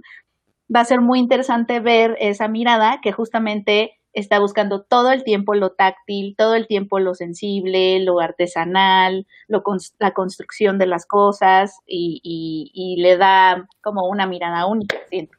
Qué padre. Creo que, creo que también el, el, corto es parte de Macabro, que empezó hoy. Está empezando, en ah, dos minutos es la inauguración. Sí, entonces creo que también está por ahí en Film y Latino. Checo, Checo tiene este club, les digo, de personajes que parecen o sea, parece que no los notas. Mira eso. Pero Checo los adopta en este club. bueno, a mí lo que, lo que más me gusta de, de, Toy Story es, son los marcianos. Pues cada que, mira, ya cada que nos den dinero voy a hacer. Ándale. Ándale. Gracias, estamos agradecidos. Así. Este me lo encontré en un, en un Target una vez que me mandaron de viaje, creo que a Los Ángeles o no sé dónde lo vi así a lo lejos y lo agarré y venía yo en toda la tienda cargando mi marciano así. Ande Brich, este güey se lo va a robar o qué. Y yo así lo venía cargando y dije, no me lo van a robar. Y ahí me, y, se prende su, su ojito. Ahí está. Bueno. Nos ha salvado, estamos agradecidos cada vez que nos manden dinero en el chat. Sí, pero les decía de, les decía de macabro, voy a quedar aquí con mi marciano, que empezó hoy y acaba el, el 30 de, de, agosto. Hay cosas bien padres y todo está gratis en, en Filmin Latino. Y la gente que no tenga internet, pero quiera ver cosas, hay mucho en Canal 22. Que eso me, me gustó mucho, que, que, mucha de su programación está disponible en, en, Canal 22. Creo que de lo que más me llamó la atención que, y que me parece una cosa maravillosa que vamos a poder ver es eh, una copia restaurada de una película que se llama Dos Monjes de Juan Bustilloro, que es mm. viejísima, pero que es increíble, que es maravillosa. Creo que es del treinta y tantos la película. Y la otra, que la van a pasar, me parece que el 27 de agosto por la noche, por ahí luego les, les, pasamos toda la información, pero van a pasar una versión restaurada de El esqueleto de la señora Morales, que es una peliculón que si ustedes se la pierden en Canal 22 y escuchan esto en otro momento, esta copia restaurada, que creo que la restauraron en 4K, está en Claro Video. Yo el otro día me metí a ver si, si ya estaba ahí, porque me encontré que la están vendiendo en Blu-ray en Estados Unidos. Y me metí a ver si ya estaba en Claro Video. Y lo más curioso de todo esto es que me metí, sí está, y yo sin estar registrado en Claro Video, la pude ver. Ah. Entonces, si ustedes no tienen Claro Video, pueden ver eh, el esqueleto de la señora Morales, que es una joya de película y que se van a reír horas con todo lo que con todo lo que pasa ahí. Y también lo van a pasar en Canal 22, ¿no? Sí, ahorita les investigo bien. Según yo es en Canal 22 a las 10 porque lo puse en mi calendario para verla. Mira, el 27 de agosto a las 10 de la noche la van a pasar en Canal 22. Pedro Ramírez eh, nos mandó también un super chat. ¿Qué es PEN? ¿Peniques? perdonen mi ignorancia, no sé qué, moneda es pen. Eh, eh, recomienden una serie. Cinco pennies. Uf. ¿Sabes eh, qué? ¿Cuál te... Quiero Tengo tantas ganas de, volver a ver Prison Break. Aquí la tengo, la estoy viendo desde aquí. No sé dónde, no sé si en la app de Fox esté Prison Break, pero si puedes ver Prison Break, tengo yo muchas ganas de volver a verla. La primera temporada nada más y, ya te vas a, otra cosa. pero la primera es increíble y tengo muchas ganas de volver a verla. Estamos jugueteando ahí con la idea, cada vez se acerca. Mira, yo estoy jugueteando con la idea de comprar el, el Play, PlayStation 2, ¿cómo se llama? El online. Y este. ¿Por qué te ríes, Arturo? Porque no, pensé que ibas a decir otra cosa. El PlayStation Online y con ya estamos pensando en hacer ahí Lost un episodio a la vez. Estamos jugueteando con la idea. Recomiéndenle ustedes a Pedro una serie. Yo tengo dos rápidamente. Eh, una es, eh, ah, ¿qué tal que- bueno, Utopia o Utopía, la, la original de Channel 4. Sí, cierto que Está está en Prime. Amazon. Está en Amazon. No sé si allá esté en Pluto TV. Pluto TV aquí es gratis y también está gratis en Pluto TV. Eh, ah, mira, dice Pedro Ramírez, eh, una serie ligera, porfa, es Soles Peruanos. Soles peruanos. Pensé que era... pe- pe- ah, Órale. Yo vivía allá, Pedro. ¿Ya sabías que yo vivía allá? Yo viví cuatro años y medio, desde los seis a los diez años, y a los once años viví en, en Lima. Iba en el, en, en, en el Roosevelt. Y este, estoy seguro que mi mamá está brincando de felicidad ahorita porque estoy mencionando Perú y fueron, fueron buenos momentos en los que vivimos allá. Este, hola. Mira, yo sí diría, yo sí diría Utopia, en, eh, que es, es, es rápida y como serie británica son creo que cuatro episodios la primera temporada, cuatro o cinco, y la segunda temporada también son como cinco. Y te la echas rápida. I May Destroy You en HBO. Ay, No, me pero esa no es destroy nada you. ligera. Pero dijo Esa no es nada ligera. Esa no es- esa Yo no lo nada voy- ligera. Yo lo voy a Oh, recomendar una cosa, digo, no sé cuántos años tenga, se ve un poco muy joven en su, en su foto, pero hay una caricatura maravillosa que se llama Martín Mystery, que ya les había hablado aquí, que está aquí en México en Amazon Prime Video, y que es un investigador como de lo paranormal, que tiene dos compañeros, una mujer y un cavernícola, y se meten a investigar como toda clase de sucesos paranormales, algo así como Scooby-Doo, nada más que aquí no hay máscaras, sino que los fantasmas sí son fantasmas y las cosas diabólicas sí son cosas diabólicas. Está muy padre, está, está, eh, fue como muy, fue un bonito recuerdo a mi infancia haberla visto otra vez en Amazon Prime y el doblaje al español, me parece que es un doblaje venezolano, es es súper, súper padre, entonces, pues esa sería mi, mi recomendación. Oye, nice. Oye, también, eh, bueno, eh, antes de que Penny eh, diga su recomendación, también eh, muchas gracias a Jonathan Villalma, eh, que ya ha- han hablado aquí sobre la, sobre la app y la forma en que pueden, eh, eh, ¿cómo se llama? ¿Donar? Donar, usar el super chat. Pero ahí está, muchas gracias también a Jonathan Villalba. Muchas gracias. Muchas Jonah. gracias. Y ¿Es recomendación de qué, perdón? series, series serie ligeras. ligera. Uy, Dark, por ejemplo. I May Destroyer no es una serie ligera para nada. Cobra Kai es una serie ligerísima, es una telenovela de karatecas, como ya mencioné. Esa sería mi recomendación. Si quieres así pasártela muy, muy bien y aplaudir al final, ese es Cobra Kai. Ok. Este, ¿tú? ¿Ya, De- ¿Ya recomendamos todos? De Floris Lava, esa es muy ligera. Sí, oye, y nadie se dio cuenta que, que Arturo estaba congelado desde hace como mucho. Ah, sí. Oye, Eh. me encanta que pusiste a, ¿cómo se llama? Pero sí tiene nombre, ¿te sabes su nombre? Sí, Gerald. Gerald de Sí. Buscando a Dory. Y tengo a otro que este es menos conocido, Él es, él es el de el de Wreck-It Ralph. Bueno, el de Ralph rompe la internet o algo así. necesita, Ah. ¿sabes qué haz, Checo? Checa en tu club, sácales screen capture y que los podescuchas adivinen la próxima, el próximo podcast. El próximo podcast, exacto. Ajá, que, que adi- adivinen a los, a los amigos de Checo. Eh, Porque están también las, las de K-pop de Sing, Sí, que, Ya. que Iván seguro se acuerda. Que exacto. son, son pandas rojos. Son pandas rojos y que aparecen ahí. Yo te puedo Carelis nos está preguntando eh, que si Lovecraft, Lovecraft Country, si, qué, qué tal está. Empezamos el episodio hablando de ella, entonces cuando terminemos, si quieres, regresa y escucha esa primera parte. Pero en resumen, y la semana pasada hablamos de ella también, pero en resumen sí está padre. En- eh, Arturo está fascinado con ella, Sergio y yo estábamos bien con ella. Yo no he Este, visto la- el segundo episodio, no lo he visto. Yo pero no he visto, visto ni el primero, lo voy a ver este fin. ¿De qué hablamos? No sé, la- pero Luis Ramírez puso una arepa y también viví en, en, en Venezuela y yo las arepas que conozco son las, son las venezolanas y, ay Dios mío, Mira, qué buenas ya. son. Finalmente, Lulu Petit. Lulu Muchas Petit, gracias. muchas gracias. eh, Ella es Lulu Petit, ahí. de los Mm, mm, escuchas eh, vintage que tenemos casi desde el principio, creo que nos escucha. Gracias, Lulu. Gracias, Muchas Lulu. gracias. Y además ya. nos regaló su libro, nos, nos, nos lo mandó a las, a las oficinas y a Morelia, ¿no? Creo. Sí, ahí está, yo lo Morelia. tengo. Ajá. Ayer Ah, ah, lo volví a acomodar en mi librero ayer. Tenemos varios podescuchas que han escrito libros. También a ti te regalaron uno, ¿no, Penny? Sí, sí, sí. Sí, sí, sí, me, me ha regalado varios. Muchísimas gracias por esos regalos tan Yo hermosos. quiero, eh, yo, Lo- yo escribí lo mi libro, pero no lo he te publicado. Pero lo mejor es que te regalen libros. Ese es el mejor regalo ever, siento, para mí.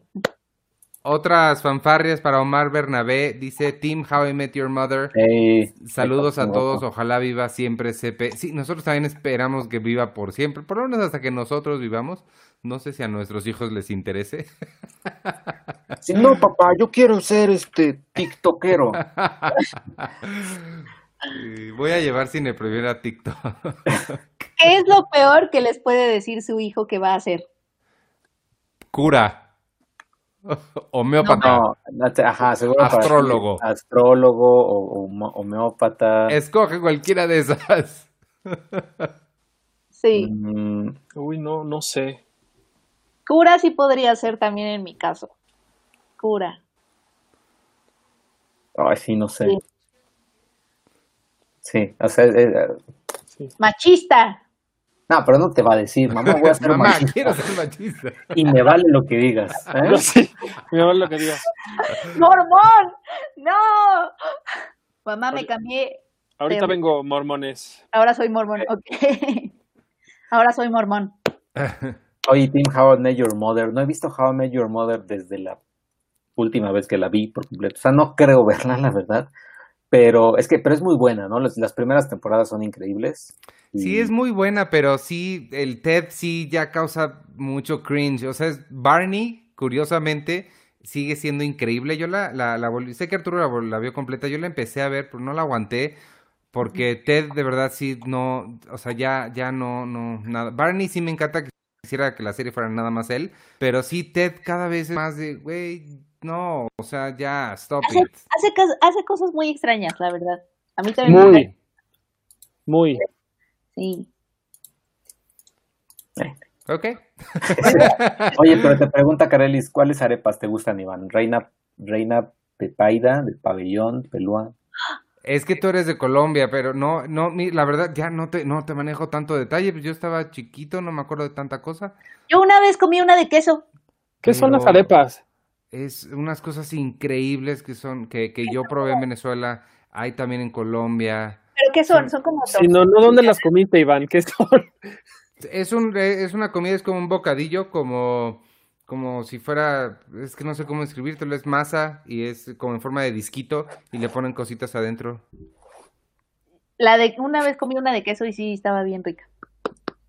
Dice Pedro Ramírez, Superchat 2. Pen, creo que mejor de How I Met Your Mother es The Office. Mu- mucho mejor, por supuesto, sí. 80 veces, no, mil veces Office. mejor. Oye, pero sí, sí me han dicho mucho que hagamos un How I Met Your Mother, un episodio a la vez. Pues hazlo. Entonces, pero ahí que, que nos vamos a tener que hacer un, un, un Patreon para que nos paguen ese, ese How I Met Your Mother, un episodio a la vez, yo creo. Me late. Sí. Pues vamos a hacer, ya, ya- ya que mencionas el Patreon, que próximamente vamos a estar este, lanzando, ah, vamos a tener cosas así bien padres. Prepárense, amigos, porque vienen cosas bien, bien interesantes acá en Cine Premier. Todo el punto es acercarnos más a ustedes y, poder este, darles exactamente lo que necesitan. Este tipo de acercamientos que estamos haciendo, como en, en- este podcast o, en los di- diferentes contenidos que estamos haciendo, o lo que les comenté al principio de que le preguntamos a los suscriptores que qué portada querían.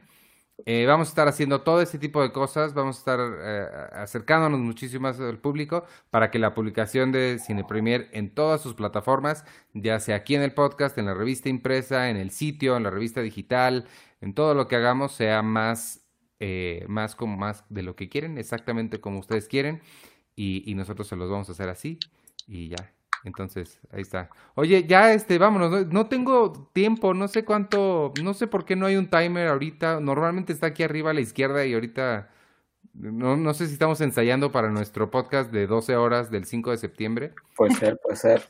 Jonathan Villalba llegó otro. Eh, ya dieron su recomendación de Macabro. Estoy viendo cuál chutarme acabando el podcast. Yo no he visto la programación, pero suena como Ay, que ¿sabes? ellos sí. ¿Sabes cuál quiero ver? Hay una que se llama Rendezvous. Que al parecer está filmada en un solo plano secuencia y cuenta la historia macabra de una cita de internet que como eh, supongo que acaba terroríficamente, pero esa, esa por ejemplo la quiero ver, no la he visto, pero podríamos descubrirlo juntos, amigos. Sí. Yo lo que digo, aparte de, de, dos monjes y, el, el, esqueleto de la señora Morales, también les, les recomendaría muchísimo los cortos que seleccionan en Macabro, porque siempre son padrísimos y es un descubrimiento maravilloso de talento mexicano, sobre todo los cortos mexicanos. Son, son increíbles los, los, la selección que tiene Macabro. Entonces yo les recomendaría eso también. Mira, Carelis dice, Arturo, es un alimento de origen precolombino de Colombia, Venezuela y Bolivia, hecho a base de masa de maíz seco molido o de harina de maíz. Para nosotros es la arepa, lo que para ustedes es la tortilla. Wow. Órale, muchas gracias. Pues, la arepa sí sabe rica. Vamos cuando cuando regrese la vida, les les la comida colombiana es una cosa. Los voy a llevar a la calle de Medellín, aquí en la colonia Roma. Eh, una vez que, que, podamos empezar a salir, la, la, normalidad, amigos, nunca va a regresar, pero podemos adaptarnos y podemos eventualmente ya empezar a hacer más cosas. Cuando empecemos a hacer estas más cosas, voy a llevar a todo el equipo Cine Primera a comer ahí a un, a un restaurante que es increíble de comida colombiana, este, para que prueben todas estas cosas. Creo que también hay un restaurante venezolano, también por ahí los voy a llevar, y, y, y no, y Astrid y Gastón, que está en Mazarik, este es de comida peruana, Uf. Oye, yo tengo de recomendación eh, este que es de Fulci for Fake, que como Penny yo tampoco lo he visto, o sea, lo quiero ver, que, pero es del, del director Lucio Fulci, uno de los, como de los eh, maestros del género eh, italiano y de terror y de zombies y demás, y ese sí se me antoja mucho. Es un documental. Está en Macabro. Está en Macabro. Y va, supongo va a estar en filming. Está en filming. Sí. De hecho, todo, está, todo lo de Macabro está en filming, aparte de lo, de lo que están haciendo en, en, Canal 22 y en las redes de otro, de creo que de la Ciudad de México y, demás. Pero me gusta mucho. todos esos días? El, o, hasta, el domingo. Específicos? No sé, fíjate, no sé. Creo que, creo que va a estar todo el tiempo del festival. Tengo esa pregunta porque traté, hace rato traté de meterme a la programación como para poner en mi calendario las que quiero ver, pero no viene el día en que las que cuando se presentan en filming. Entonces, yo estoy, no, yo estoy en la, en la, en la, justo en la página ahorita, justo viéndola, y sí, todas dicen disponible hasta el 30 de agosto. Ah, ah qué padre. Todas, ah, todas, todas. Hay una selección, hay un cortometraje que me da mucha curiosidad que se llama cortometraje internacional hashtag pornovenganza se llama el, cortometraje. Hay que, hay que ver si están disponibles en todo el mundo porque tenemos muchos de los que nos escuchan están fuera de México, entonces a ver si lo pueden este, ver. Eh, Pedro Ramírez nos pregunta, ¿solo los martes hacen podcast? Eh, sí, eh, bueno, este lo hacemos los, los martes en vivo a, a, esta hora. Este, después se transmite obviamente en, en Spotify, queda colgado en YouTube y en las diferentes, en cualquier lugar donde encuentres podcast lo encuentras. Pero, eh, Pedro, también producimos otros programas. Arturo hace Friends, un episodio a la vez, usualmente los jueves, excepto cuando estamos en cierre, cerrando la, la, bonita edición impresa, que es un, un, martirio muy adorable, lo amamos y lo odiamos. Este, yo hago Seinfeld, un episodio a la vez, todos los lunes. Esos dos son podcasts y Sergio hace una transmisión todos los lunes y los miércoles de las noticias del día que se llama clasificación pendiente. Entonces, eso es todo lo que tenemos hasta ahorita. Estamos planeando muchas más cosas eh, que, que, pronto van a, van a salir y empezaremos a hacer, pero sí, por lo pronto es, es eso. Ah, dice... Ah, no, adelante Arturo.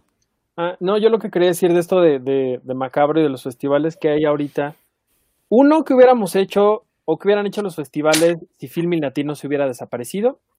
Y la otra, este, ¿No hubiéramos visto todo? Imagínate. Y la otra es, ojalá, ay Dios, perdón, ojalá que dentro de, de cuando el mundo regrese a, a como era o cuando empiece la nueva normalidad, los festivales de cine sigan con esta bonita tradición de tener cosas en línea. Oh. Está padre que podamos ir a Monterrey, está padre que podamos estar en Morelia o en Guanajuato o en la Ciudad de México pero hay tantas personas en todo el país e incluso en esta misma ciudad o en las mismas ciudades donde se hacen los eventos Sí. que nunca en la vida pueden ir a ver cosas y que gracias a este esfuerzo que se ha hecho de tener todo en internet ha sido maravillosa la respuesta de la gente que está descubriendo Sí. Cosas que en la vida hubiera podido ver. Entonces, Pues yo ojalá nomás- que los festivales tengan esta bonita tradición a partir de ahora. ¿Sabes Yo que me dedico a esto y eso, pero vivo del otro lado de la cineteca y ya vi dos de, de, de las de oro, vi el, el, ¿cómo se llama? La que vi, la ¿El de Roberto Roberto Gabaldón, ¿eh? ¿La noche avanza? Los olvidados y la noche avanza. Esas dos, entonces sí, está, está increíble, ojalá que se quede. Y cuéntales que estás muy enojado con el Jaime. Ese Highball es el peor personaje jamás escrito en la historia de las cosas. Yo, Highball es un lugar donde los lunes hay tragos al 2x1, Iván. Es Highball. ese señor, yo de verdad, yo no sé qué tenía en la cabeza Luis Buñuel cuando escribió ese personaje que dijo, voy, todo lo malo que he pensado y, y- y- y soñado en mi vida lo voy a poner en ese tipo. Ay, no, lo odié con tanto odio que no sabía que podía sentir. Oye, pero cada vez que, que- que veo algo donde sale Roberto Cobo, creo que sí, sí hay como un lugar donde podríamos colocar a los mejores, mejores, mejores actores que hemos tenido. Él sí está como muy arriba, porque está esa, está el, el lugar sin límite. Ya con esas dos. ¿no? Podríamos decir otras cosas más, pero, pero qué buen actor era. Sí, aunque lo odies, Iván. Oye, Vero H. Marín nos pregunta, el Scooby, aquí está el Scooby, para ganártelo tienes que entrar al sitio en cinepremier.com.mx, ahí en el buscador ponle trivia de Scooby-Doo o trivia Scooby y ahí vienen las bases de cómo ganártelo. Este, siento que ya, ya el tiempo ya, ¿no? Sí, ya son las, son las tres y media de la mañana. Es que no sé por qué no está el contador aquí que siempre me, me, me, me guía. Oye, pero si vamos a hacer el teletón, si lo hubiéramos hecho así de 10 de la noche a, a 3 de- como el teletón antes. Como el No, teletón, y, pero en este caso Penny tendría que llorar así como eso, de, eh, como en una hora específica, como Lucerito, bueno, Lucero, ya Sí. eh, Y ella tendría también que llorar. porque Oye, sí pero había, sí había números musicales en el Teletón. Claro, yo me acuerdo del, del espectáculo tan maravilloso y perfectamente bien cronometrado que era el Teletón en sus inicios, que, que era padrísimo, ¿no? A las 10 de la noche arrancaba, ¿no? Y era la, así la fiesta, bombo y platillo. A las 3 de la mañana salían bandas que nadie conocía, que los conductores que nadie quería Televisa. En la mañana salía Chabelo, ¿no? Y luego, este, así, ¿no? Y ya al final, en el Estadio Azteca, pues sí, a la hora de la llorada salían los cheques gigantes del, del Monte de Piedad y este, hubiéramos debe- deberíamos hacer algo así a las 3 de la mañana, así de, oye, Checo, ya son las cuatro y media, ahora que vamos a pues hablar. destápate el for loco, ¿no? Pues sí. Dice Rolando Pérez López, tráiganse las chelas. Pues mira, en una de esas ya, o sea, sí, yo creo que por ahí de las seis de la tarde del sábado, ya en una de esas sí, ya decimos. Pues, La- ¿qué es? Porque el otro La hora que les Es más- tocaba hacer nomás ustedes viendo el fútbol, tomándose una cerveza. sí, es más, pero sí, digo, si, nos, si vamos a hacer shot cada que nos den un, un super chat, o como se diga, sí hay que poner como una tarifa, ¿no, Checo? Para no Sí, terminar no. todo... peso, y pues ya es entre la patona de whisky ahora. Sí, sí, yo creo que sí tendríamos que tener una tarifa para no terminar tan, tan grifos por ahí de las 2 de la O tarde. también si, si alguien de, de mercadotecnia de Jack Daniels o de Tequila Bicentenario o de Tecate, así dicen, pues se los patrocino yo. Ellos no pueden patrocinar que lo consumas. Ya sé. Pueden, pueden patrocinar que aparezca su nombre, pero no que lo consumas. Pero lo que sí podemos hacer es, si sí lo hacen, porque yo no tomo, pero si lo hacen, podemos jugar Drunk History, pero Movie History, en el que nos cuenten la Sí. historia de una película. A ver, ¿de qué se Eso trata Forrest. Gump? Ajá. Eso estaría muy es bien. de alguien que Oye, bueno, Pedro Ramírez rápidamente dice Mac OS o Windows. No sé, Mac. No sé, ajá, me imagino que como qué sistema operativo. Pues Mac, a menos de que la pregunta sea cosas que quieres en las paredes de tu casa, entonces sí prefiero ventanas. Pero sí, no, sí es. Oye, Mac. ¿viste que, que, que ya Windows des- decidió descontinuar Internet Explorer? Ah, Cinco años después de que la gente lo dejó de usar. No, sí lo usaban para descargar Google Chrome. Sí. Bueno, vámonos, Pero está padre amigos. porque gracias a Internet Explorer ahora tenemos personas que son Internet Explorer. sí. Este, muchas gracias por escucharnos, amigos, por vernos, quienes nos estén escuchando en la, en, la- en la transmisión mañana en Spotify, en, en Podcast, Podcast Addict, Google Podcasts, Apple Podcasts, donde nos escuchen. Muchas gracias. Quienes nos vieron aquí en el en vivo, muchas gracias. Aún eh, gracias especiales a toda la gente que contribuyó en el super chat. Eh, tenemos que empezar a apuntarlos aquí para poder volver a decir sus nombres al final. Eso no lo, no lo habíamos pensado. Pero muchas gracias, se los agradecemos de, de verdad. Eh, continúen con pendientes de todo lo que hagamos aquí en Cine Premier, cinepremier.com.mx. Suscríbanse a la revista impresa y les llegará una, una bonita revista en septiembre y de ahí todos los meses. este, y gracias por escucharnos. Yo soy Iván Morales y me pueden seguir en arroba Iván Morales y en todas las redes sociales de Cine Premier, arroba Cine Premier con la E al final, en Twitter, Instagram, Facebook, en todos lados, en Twitch. Y acuérdense, el 5 de septiembre, a partir de las 10 de la mañana, vamos a estar 12 horas haciendo algo como esto. Y despídanse ustedes. Eh, yo soy arroba checoche y también les pongo a otro, a otro amigo, ándale, que es el de Moana. El, gallo de Moana. Que, ah, el gallo de Moana. Que iba, que iba a salir eh, junto con el cerdito, iban a salir mucho, pero al final no salieron tanto, pero el gallo fue para mí el que se robó la película. Amo, amo que en tu campaña de visibilización te estás haciendo. Exacto. Para, para aquellos que, que, no vimos. Aquellos que no vimos tanto, yo, yo soy, yo me encargo de, que se vean. Darles voz, representarlos. Exacto. Ahí está. Y ya, y saludos y cuídense mucho y entonces ahí estén al pendiente de, de, lo que vamos a hacer y mañana es clasificación pendiente. Ah, y y ya, y nos, nos vemos mañana y nos vemos el martes y luego el sábado. Oye, Checo, creo que antes de que se despida Penny, creo, creo que hay una película de Tenoch en Netflix, Netflix con Erendira Ibarra. Exacto. Y creo que tenemos que verla. Sí, sí, sí. sí. Sí, la, la, voy a, la, la, voy a ver, la voy a ver y bueno, la vemos aquí y el martes, ¿no? La comentamos. Sí. Vas, Penny. Este, muchas gracias por escucharnos. Yo soy Penny Oliva. Muy, em, muy pronto nuevas sorpresas con el Patreon y todo eso. Pero muchas gracias a todos los que nos mandaron su amor en el super chat hoy. De verdad se los agradecemos muchísimo. Eh, y pues muchas gracias por, por seguir aquí. Muchas gracias. Yo soy Arturo Magaña. Les mando un abrazote. De verdad, gracias por, por, por ayudarnos y ser parte de, de, esta locura que hacemos todos los martes. Y también díganos si han ido al cine, qué han visto, si han ido a, las ver, a ver las películas de Christopher Nolan en IMAX o no. Como Tom Cruise. como Tom Cruise que me cayó gordo en su video. Con su, sí, su coche privado, todo que pasa. Sí, sí, sí, sí. Y a mí me pueden seguir en arroba Arthur HD en todas las redes sociales. Este jueves seguramente otra vez no habrá podcast de Friends, pero ya, ya regresaré muy pronto. Bueno, pues. Ok. Adiós. muchos. Y gracias a todos. Bye.